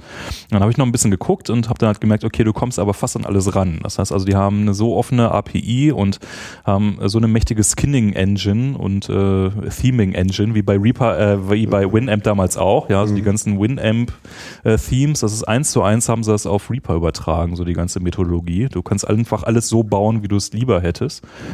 Und ähm, das lief dann halt zeitgleich und es war reiner Zufall. Äh, Claudia hat halt einfach für die Uni äh, irgendwie zwei Monate lang sich komplett weggeschlossen und hat jeden Abend halt in der Küche gesessen und getippt, äh, irgendwie in äh, Tech. Und ich saß halt daneben und habe mich gelangweilt und dann habe ich mir gesagt, so jetzt langweilst du dich nicht mehr, sondern jetzt guckst du mal, irgendwie, wie weit kommt man denn da, wenn man sich jetzt einfach mal hinsetzt und mal macht. Und ähm, das war einfach mal ein total glücklicher Zufall und dann bin ich relativ schnell, relativ weit gekommen und dachte, okay, das hat Potenzial und dann macht man es halt irgendwie weiter. Und dann war es eigentlich schon fertig und habe ich gesagt, okay, jetzt gehst du einmal hin und verkaufst eins deiner Projekte mal vernünftig. Weil ich hatte schon früher auch immer viele so Open Source Geschichten, die dann immer so, ja, jetzt machen wir mal Soft Launch und mal nicht zu viel Erwartungen wecken und irgendwie erstmal so überall installieren. Also StudAP wäre so ein Beispiel. Mal so ganz langsam gucken, wie man sich da vortastet. Und da dachte ich, okay, das ist cool, was du hier irgendwie gerade gemacht hast, so, das hat Potenzial. Jetzt äh, machen wir es mal mit so Release-Poster, ja, so, dass die Leute sich ausdrucken und in zwei Meter Größe an die Wand hängen können. Ja. Und äh, mit irgendwie YouTube-Channel dazu, der erzählt, wie es geht, äh, wollte ich sowieso auch schon mal immer ausprobieren, einen Screencast einfach zu machen, wo man Leuten irgendwie was beibringt und erzählt, wieso man es macht. Und ähm, habe das dann zu dem Zeitpunkt irgendwie so ein bisschen konzertiert, dann irgendwie geplant, mit irgendwie meinem ersten Talk dann auf dem Potlauf-Workshop und dann, äh, dann war es zu dem Zeitpunkt dann schon sehr geplant und sehr strategisch. Aber so die ersten sechs Monate waren eigentlich mehr oder weniger so sich selber erstmal helfen. Ähm, das Projekt Ultraschall macht jetzt für mich einen relativ fertigen Eindruck. Wie siehst du das? Ja, das ist ein bisschen das Problem glaube ich auch. Also ich hat, war dann ja irgendwie in einer äh, Freakshow damit und hatte da ja mal so einen Entwickleraufruf gestartet, weil also dann, da war ich genau an dem Punkt, wo ich gesagt hatte, okay, mit den normalen Bordmitteln ist jetzt für mich einfach mal Schluss. Ja, ich kann nicht mehr irgendwie C programmieren und äh, jetzt irgendwie da mich mit, ähm, mit Python reinquälen und jetzt irgendwie Plugins entwickeln und sowas, das äh, kriege ich alles nicht mehr auf die Kette. dann hat man diesen Aufruf, hallo Entwickler dieser Welt, wenn ihr irgendwie Bock habt, da ein bisschen mitzumachen, dann meldet euch mal beim Ralf. Und das hat dann ja ganz gut geklappt. Ne? Also Heiko unter anderem äh, hat sich dann ja gemeldet und dann haben wir nochmal so die nächste Generation reingebracht mit irgendwie äh, eigene Einspieler-Software und jetzt irgendwie Installer, dass die Leute nicht mehr irgendwie acht Schritte irgendwie durchführen müssen, sondern einfach nur noch mal auf den Button glücken, äh, klicken, um glücklich zu werden und sowas. Und wir haben jetzt wieder so ein Plateau erreicht, wo ich auch sagen würde, okay, gefühlt hat man jetzt schon relativ viel irgendwie rund gekriegt. Ja, es, gefühlt fehlt jetzt nicht mehr so richtig viel. Ähm, das hat sich auch auf dem letzten Potlove-Workshop im April, äh, war er ja, glaube ich, ein bisschen manifestiert, mhm. wo zu meiner Session so, wie soll es weitergehen, irgendwie exakt drei Nasen da saßen. Ja. So, und der Rest eigentlich also einen Eindruck hatte, ja, ist ja fertig, was, äh, was, was soll jetzt noch kommen? Das kann man sich noch vorstellen, genau. Ähm, der Punkt ist aber eigentlich, können wir uns dann doch noch irgendwie so eine ganze Menge vorstellen. Ähm, man muss halt ein bisschen schauen, ihr solltet die Knuspertüte mal von dem Mikro wegtun. Das wäre total hilfreich, sonst gibt es irgendwie Ärger. ähm, man darf halt nicht immer so kurz denken. Also ja, ich glaube, dass wir jetzt die derzeit beste Podcast-Software gebaut haben und dass so das normal, der normale Workflow mittlerweile damit echt gut abgedeckt wird aber man kann ja jetzt mal ein bisschen weiterdenken. Ne? Also so ein, so ein Themenkomplex, den wir schon etwas länger mit uns rumtragen, ist beispielsweise, wie geht man halt mit Show Notes und Metadaten im Podcast um, schon während der Produktion. Mhm. Dass du es also quasi in Echtzeit schon irgendwie reinbringen kannst oder anderes für dich reinbringen und du nicht hinterher äh, den Hassel hast, wie matche ich das Ganze dann auf die Timeline. Weil mhm. wir sind halt jetzt in Reaper der Ort, in dem wir irgendwie eine Timeline wirklich haben und so ein Vier-Stunden-Podcast äh, existiert halt in der Zeit.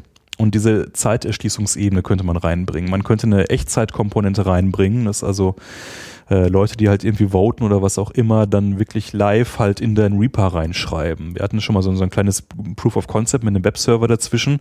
Es ist durchaus denkbar, dass andere Leute also in deine Aufnahmesoftware aus dem Internet irgendwas reintippen. Ja, ob man das will und ob das cool ist, ist eine andere Frage, aber man kann jetzt mal mit der Idee spielen. Mhm. Ja. Äh, dass das eine Ebene ist, die man irgendwie öffnen könnte. Äh, wir haben dann mit Georg von Auphonic ähm, ein bisschen rumgebrainstormt, ob man nicht beispielsweise mal ähm, seine äh, ganzen Auphonic-Algorithmen bei uns mit implementieren könnte. Dass du also nicht das Ganze noch zu Auphonic hochlädst oder irgendwie wieder woanders prozessierst, sondern dass du eigentlich das wie äh, jetzt einen EQ-Filter einfach einen Auphonic-Filter in Ultraschall installierst. Ähm, das, was wir jetzt in dem, mit der 1.3er Release reinbringen werden, ist dieses ganze Ducking-Thema, dass du also einen Einspieler hast, über den du vernünftig rübersprechen kannst, der dann automagisch runterlevelt und sowas.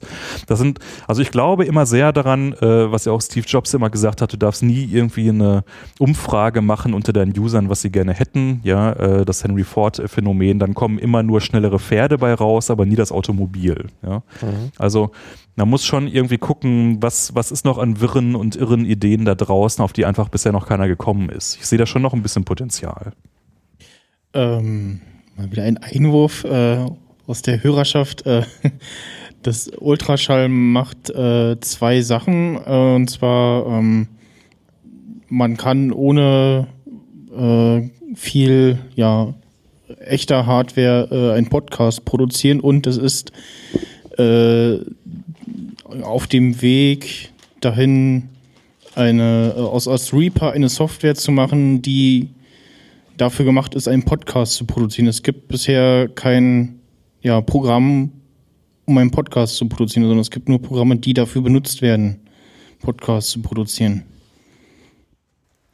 Ja, also Hindenburg würde ich sagen, ist da eigentlich schon gut unterwegs. Ja. Also ähm, man muss auch sagen, jetzt, also was, was äh, der Junge da alles vorgestellt hat. Äh, ja, Wahnsinn. Also ich benutze Hindenburg seit, seit, seit langer Zeit. Und schon schon cool. Aber die rufen dann halt auch schon mit einem ganz zünftigen Preis dafür auf. Ne? Und wir sagen halt, okay, naja schon. Also jetzt um die ganzen jetzt neuen Features zu kriegen, ist man doch wieder irgendwie bei 250 Euro oder sowas. Ne? Also ja, mit den allen super, allen super cool Pro-Features. Ja, aber, naja, aber als die Podcaster kommst du mit der 89 Euro Version auch schon verdammt weit. Ja, ja, ja, ja.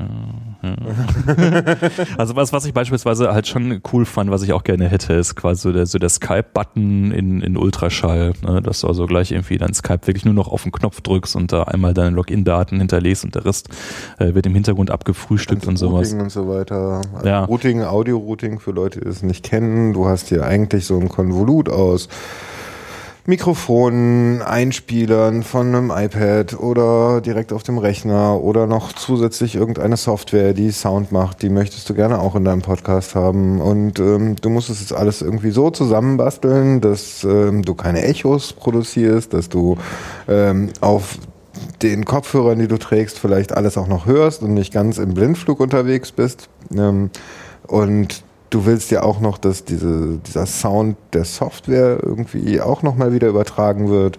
Und genau das macht man mit Audio-Routing, indem man halt viele verschiedene Spuren nimmt, dort Audio reinschmeißt und dann genau definieren kann, wo kommt was raus.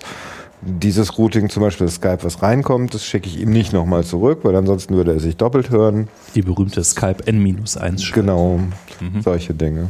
Ja, und äh, eigentlich geht das natürlich alles mit Reaper schon ganz gut, mit dieser Routing-Matrix, aber es ist schon eine der Ebenen, da müssen die Leute sich schon mal so zwei Stunden am Stück ernsthaft mit beschäftigen. Ja, oder länger. Und dann müssen sie es auch ständig ausprobieren und sie immer wieder abrufen können. Ja. Aber da habe ich gute Nachrichten, äh, weil da haben wir, in dem Bereich haben wir wirklich Großes vor. Okay. Also äh, da wird sich wirklich auf dem Camp zeigen. Äh, äh, da bin ich auch froh, dass ähm, sowohl Daniel als auch Heiko äh, da auf dem Camp sind. Da werden wir uns sicherlich irgendwie äh, gefürchtet irgendwie dann doch ein paar Stunden, Tage einschließen, um zu gucken, so wie realistisch ist das, was wir da vorhaben. Aber eigentlich würden wir da gerne mal so die den kompletten Rundumschlag äh, der Szene schenken in Bezug auf Audio-Routing. Da kann man sich ja freuen. Ja, mal gucken. Habt ihr vor, das dann auch noch irgendwann zu monetarisieren? Da kann ich jetzt immer nur für mich und nicht für andere sprechen. Also ich, ich, ich halte es ein bisschen mit äh, Sascha Lobo, der mal irgendwo schön geschrieben hat, äh, bei allem, was er so tut, gibt es eigentlich immer nur zwei Pole. Entweder er macht es pro bono, ja, für die Allmende der Menschheit, die irgendwo entsteht, oder er nimmt richtig Kohle dafür. Und äh, da ich irgendwie einen Fulltime-Job habe, fände ich es irgendwie für mich persönlich ein bisschen anstößig, äh, da jetzt irgendwie noch eine große Monetarisierung dran zu hängen. Das heißt also, das, was ich mache, ist tendenziell eigentlich immer pro bono.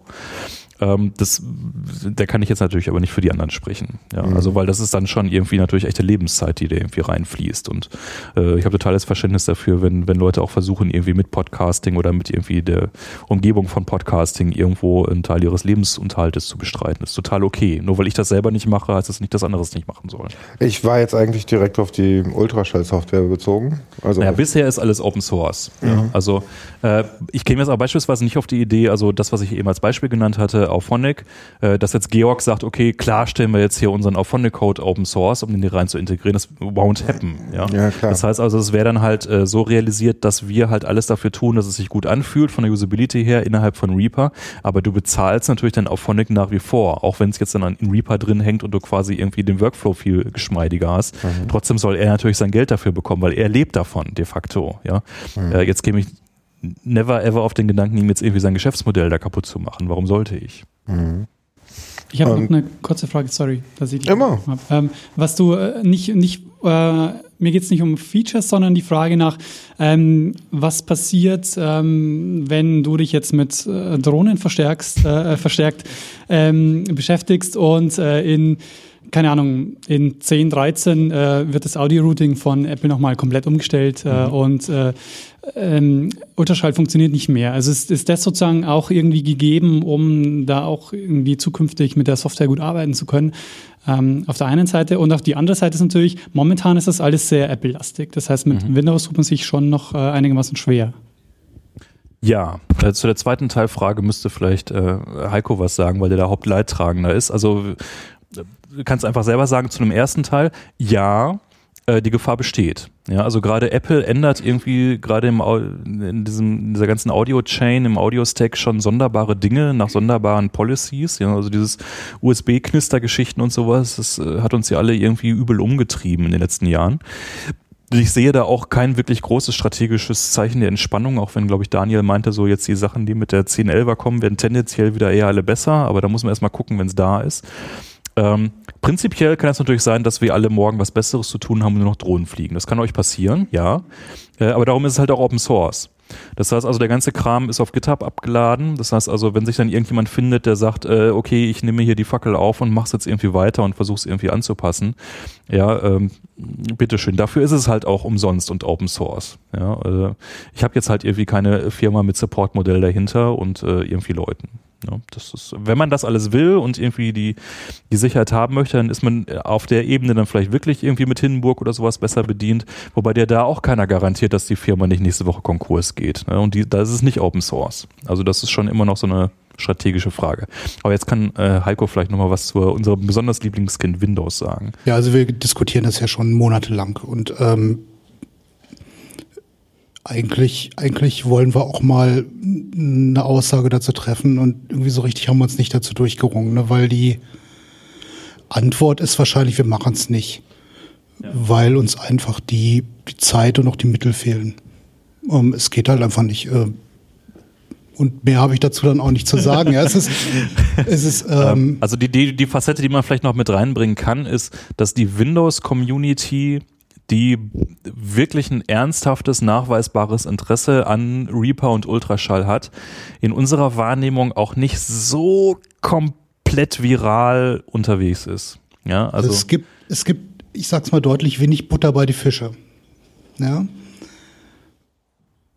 Also wir hatten beispielsweise mal so Betas, ja, und dann findest du halt so zwei Leute, die es mal testen und von denen macht einer dann ein Feedback. So. Und da denkst du dann auch, okay, und dafür investiere ich jetzt eigentlich nochmal das Doppelte an Zeit in mein Projekt rein, um das Ganze irgendwie cross-Plattform zu haben. Ne? Ähm, und äh, manche Dinge. Das behindert natürlich auch die Mac-Entwicklung, ne? Also jede Stunde, die wir in die Windows-Sache reinstecken, fehlt dann halt auch, ne? Und es gibt halt auch einfach Dinge, wo, wo wir einfach absolut wissen, dass sie auf Windows halt schwer möglich bis einfach unmöglich sind. Das heißt also das, was wir jetzt auf dem Mac im Bereich Routing vorhaben, äh, da ist einfach völlig absehbar, dass das auf, dass wir auf jeden Fall nicht die Energie und die Kraft haben, das auf Windows irgendwie zu replizieren. Ja, weil Soundflower gab es halt auch immer nur auf äh, auf dem Mac. Und dann kannst du sagen, na ja, aber diese ganze, ähm, wie heißt das Framework äh, nochmal, was wirklich Cross-Plattform ist, ähm, irgendwie sowas Kurzes. Hm. Jack. Jack, genau, ja.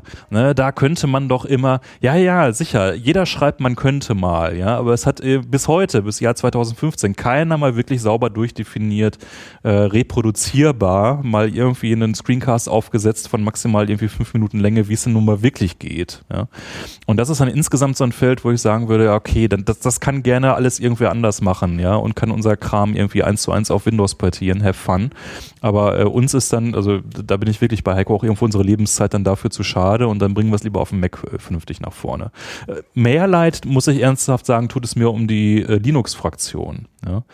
ich fände es also an der Stelle spannender, nochmal zu gucken, okay, wie kriegt man das Ganze Linux-kompatibel, um wirklich einen kompletten Open-Source-Tag zu haben. Aber auch da landest du dann wieder irgendwie, du kannst das Skype halt nicht nehmen. Gut, da haben wir dann halt auch, ähm, na, wie heißt die andere Chose? Ähm, ähm, Mumble? Mumble, ganz genau. Das läuft auch auf Linux, ne? Das ja. läuft auch auf Linux, ja. ja. Ähm, das fände ich dem gegenüber dann schon spannender. Da hast du halt keinen Reaper, das heißt, da musst du wieder gucken, okay, was kannst du da irgendwie dann irgendwie an, an Recording und dann bist du aber auch schon wieder auf der Ebene, okay, dann lieber Drohne fliegen. Ja? also, da muss man irgendwo seine Lebensressourcen ein bisschen, bisschen einteilen. Mhm. Also äh, wir werden versuchen, zur 1.3 noch irgendwie einen würdigen äh, Windows-Abschluss irgendwie hinzubekommen und zumindest irgendwie das Theme noch sauber zu bauen dafür.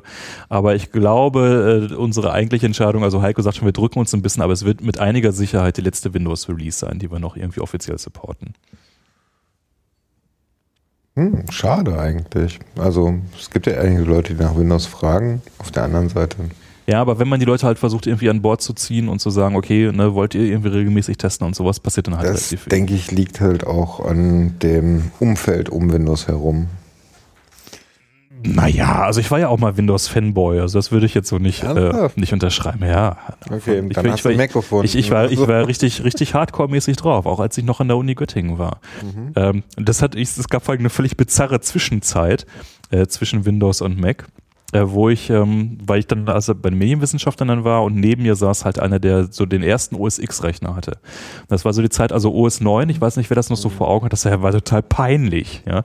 Wenn man in der Zeit irgendwie mit Computern zu tun hatte äh, und du warst irgendwie mit Windows unterwegs, dann fandst du äh, Mac wirklich peinlich. Ja? Das sah alles schon irgendwie ein bisschen schäbig aus und stürzte permanent ab und die Leute waren nur am Fluchen. Und dann kam dieses OS X raus und du hast plötzlich die Sonne gesehen. Ja? Und dachte so, oh mein Gott, ist das schön, so schön können Computeroberflächen sein, das darf nicht wahr sein.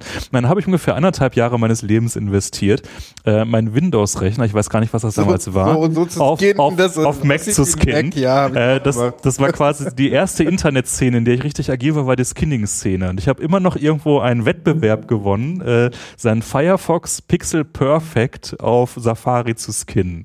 Könnt ihr mal äh, kleine, kleine, ähm, kleine Competition, könnt ihr mal versuchen zu googeln, äh, diese, diesen Wettbewerb, der ist bestimmt noch irgendwie dokumentiert. Da habe ich mal irgendwie so, einen Mon so eine Monatschallenge gewonnen. Das ist wirklich Pixel Perfect, weil ich war, hatte halt neben mir halt einen Mac stehen von den Kollegen, wo ich dann also wirklich an die Bitmaps alle rankam. Da hatte ich einen gewissen Startvorteil gegenüber den anderen äh, minder bemittelten Windows-Usern, die kein Geld für einen Mac hatten. Das war eine lustige Zeit. Aber ich viel über GUI gelernt, interessanterweise. Wenn man sich also, und das hat mir bei Reaper alles extrem geholfen, weil also diese Denkweise, diese Software sieht scheiße aus, mir doch egal, ich kann sie schöner machen. Ja, das kommt direkt aus dieser Zeit, äh, wo ich wirklich ähm, alles dran gegeben habe. Ich, wann, Windows XP kann das nicht gewesen sein. Was war denn das damals? Keine Ahnung. Das war dann, also vor war ME. ME, ja. 2000? Oder war das wirklich schon XP Nee, damals? stimmt, anders, andere Richtung, ne? Ja, wie, wie auch immer. Oh. Auf jeden Fall, ähm, da habe ich genau die Skills eigentlich gelernt. So zum einen wirklich aufs Pixel zu gucken und zum anderen zu schauen, wie ist diese ganze, diese ganze Theming-Mechanismus eigentlich. Äh, das konnte ich dann jetzt hier bei der Ultraschall-Geschichte eins zu eins abrufen. Ja, und wenn du das nicht so als, als kulturellen Hintergrund mitbringst, fehlt dir, glaube ich, die Fantasie, äh, dass da eine Software ist, die du selber schöner machen kannst. Ja. Jetzt gibt es rund um das Podcasting auch ähm, verschiedene Konferenzen und beziehungsweise Meetings. Jetzt die Pod Podlove-Workshops zum Beispiel, die zweimal im Jahr von Tim organisiert werden, wo ihr, also gerade du und Claudia, sich auch sehr, sehr einbringen. Also ich glaube, ihr seid mit die Hauptmenschen, die da was äh, anpacken und losrödeln. Ja, also jetzt bei dem letzten Event hat äh, Dennis schon noch äh, auch eine Menge äh, mitgewobt. Also wir versuchen das auch gerade irgendwie so ein bisschen auf mehr Schultern alles mal so. Damit nicht alles bei euch liegt. Damit es nicht alles bei uns liegt und man auch mal wieder was Neues und anderes. und so. Das ist halt so dieser, ne? Ich will jetzt nicht schon wieder mit den Quadrocoptern anfangen. Aber, Hier durch äh, also auch, auch, auch, auch innerhalb der Podcast-Szene gibt es halt einfach viele andere lustige Themen, denen man sich auch noch widmen kann. Ja. Naja, und dann gibt es noch dieses, äh, das Sendegate. Mhm. Kommt auch eher aus deiner Richtung, oder? Das, das haben richtig gehend Claudia und ich aufgesetzt, weil wir es können und weil wir halt auch da vorher halt einfach die, die Erfahrungen, die wir aus der Plastic Rock Community, äh, das haben wir einfach eins zu eins auf Podcasting übertragen. Ja, ähm, war nur eine Frage der Software. Da haben wir jetzt, glaube ich, einen super Glücksgriff einfach getan hier mit dem Discuss, was einfach mal so das Forum so äh, ins, ins 21. Jahrhundert äh, katapultiert hat. Aber die eigentliche Konzeption und wie man so eine Community aufbaut, das, das hatten wir alles eigentlich als Blaupause schon vorliegen. Das hat dann auch sehr schnell genauso geklappt, wie wir es eigentlich geplant und gehofft hatten. Mhm. Und dann noch das Sendezentrum. Mhm. Ich glaube, das ist eine Tim-Sache, oder? Ja, aber da, ihr wart sofort dabei, ihr habt sofort sehr Nee, viel das- Sendezentrum gemacht. Nee, das, das Sendezentrum ist, also äh, den Potlove-Workshop, den hat wirklich Tim äh, angefangen und Aha. wir sind dann, glaube ich, beim zweiten oder beim ersten, also er hatte ja äh, die, die Genese vom ähm, äh, Potlove-Workshop war ja, dass er den erst als Entwickler-Workshop eigentlich geplant hatte Mhm. und dann hat er den zum ersten Mal public geschaltet, dass auch Produzenten und wir alle quasi kommen konnten. Mhm. Äh, und da waren dann Claudia und ich schon konzeptionell mit am Start und das Sendezentrum, das haben wir wirklich zu dritt in der Kneipe konzipiert. Also das war, da war, das war wirklich eine, eine, eine Dreier-Kopfgeburt damals auf der ersten Republika. Weil ähm, auf der Republika, oder angefangen hat es eigentlich, dass Claudia und ich ja vom Kongress vor drei Jahren äh, einen Podcast machen wollten, so eine Wikigeeks-Spezialfolge und dann halt Leute interviewt haben äh, vor Ort. Und davor das Jahr hatten wir auch mit Renke und Dennis ja diese ähm, äh, Anygeeks-Geschichte, wo wir von der Republika so ein bisschen Live-Coverage gemacht hatten. Und äh, dann kam äh, wirklich Tim an und meinte, hm, äh, jetzt ist bald wieder Republika und irgendwie daraus müsste man noch mal irgendwie was, was noch mal Größeres, anderes machen. Und dann haben wir wirklich das erste Sendezentrum damals auf der Republika vor, ich weiß gar nicht, zwei Jahren, drei Jahren oder sowas konzipiert. äh, in diesem kleinen, äh, muffigen Raum, wo wir damals waren. Ähm, das haben wir wirklich ähm, komplett äh, zu dritt erdacht und äh, auserkoren dann auch gebaut. Und auch da versuchen wir jetzt aber wieder ne, ein Jetzt bisschen- das auf Schultern zu verteilen. was, was mir eigentlich ein bisschen wehtut, weil also das Camp so, da möchte man natürlich eigentlich, aber Claudia und ich haben gerade einfach jobtechnisch echt äh, die, die Hucke voll so. Ich komme noch nicht mal zum Quadrocopter fliegen. Auf dem Camp. Äh, auf dem Camp nehme ich ihn auf jeden Fall mit. Ich hoffe, da geht irgendwie was. Ähm, so dass wir also jetzt auch aus der, der Sendezentrums-Orga jetzt vom Camp, äh, Claudia und ich uns leider ein bisschen, ein bisschen rausziehen mussten. Was nicht heißt, dass wir nicht irgendwie an die Idee glauben oder sowas, aber es, äh, ne, wir haben es jetzt irgendwie zweieinhalb Jahre gemacht und jetzt muss auch mal die Jugend rein, so ungefähr. wir neue Leute, weil du brauch, musst dir das Neues. Du musst Also Durchlauf ist das, Community bauen. es ist, es ist gar nicht so sehr, dass wir uns irgendwie so schnell langweilen oder sowas, aber es gibt halt noch so viel da draußen, was man auch noch alles machen muss. Verstehe, verstehe.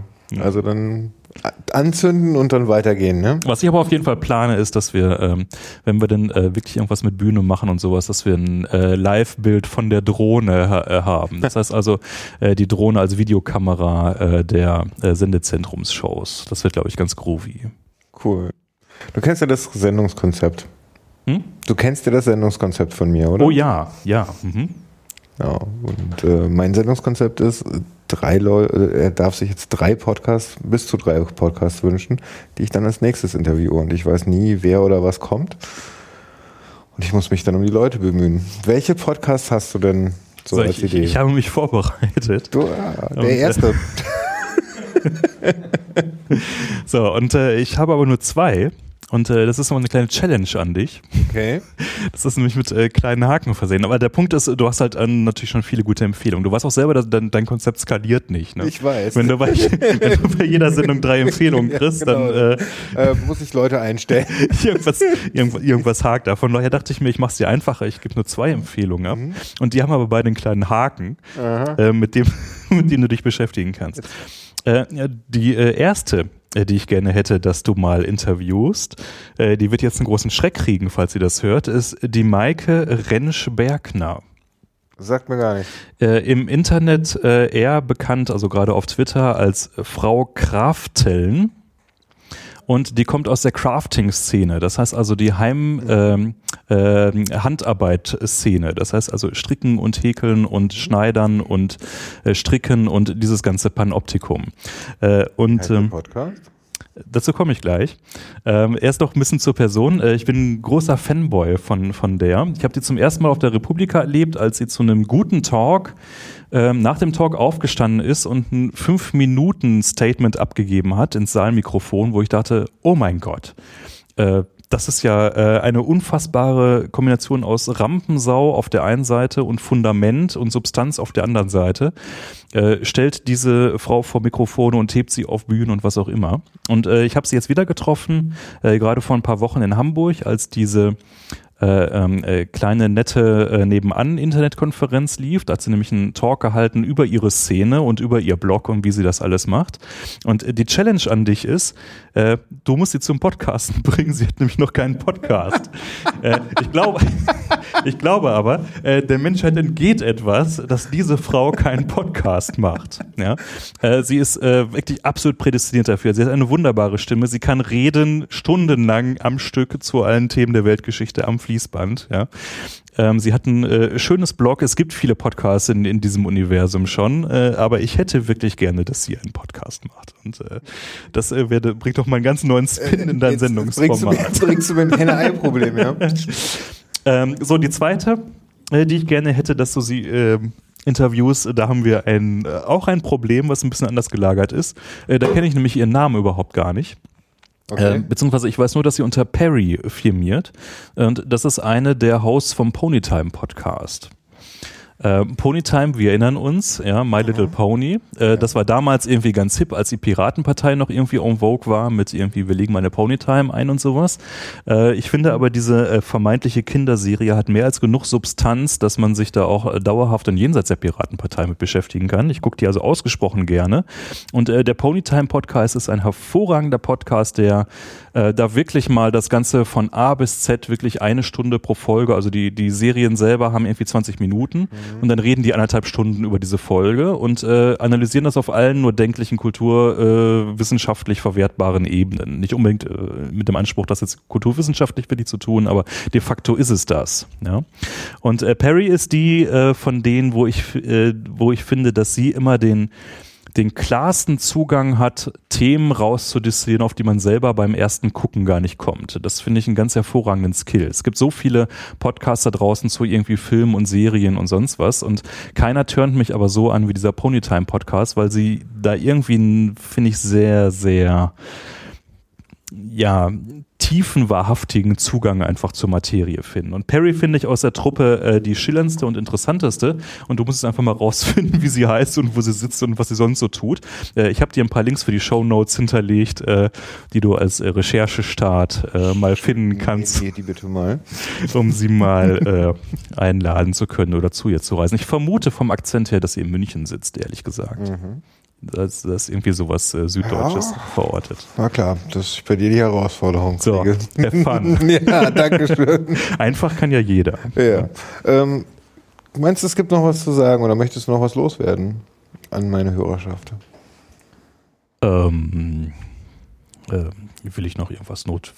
Ich glaube nicht. Nein. Also ne, seid mutig, geht noch raus, Fragen hier im Raum? cooles Zeug. Genau, wir können ja das äh, Plenum fragen, ob noch irgendetwas ungeklärt, bla. Mein Bier ist auch alle. Ja, also wir haben jetzt so langsam aber sicher auch ja, 20 nach 9. Das reicht.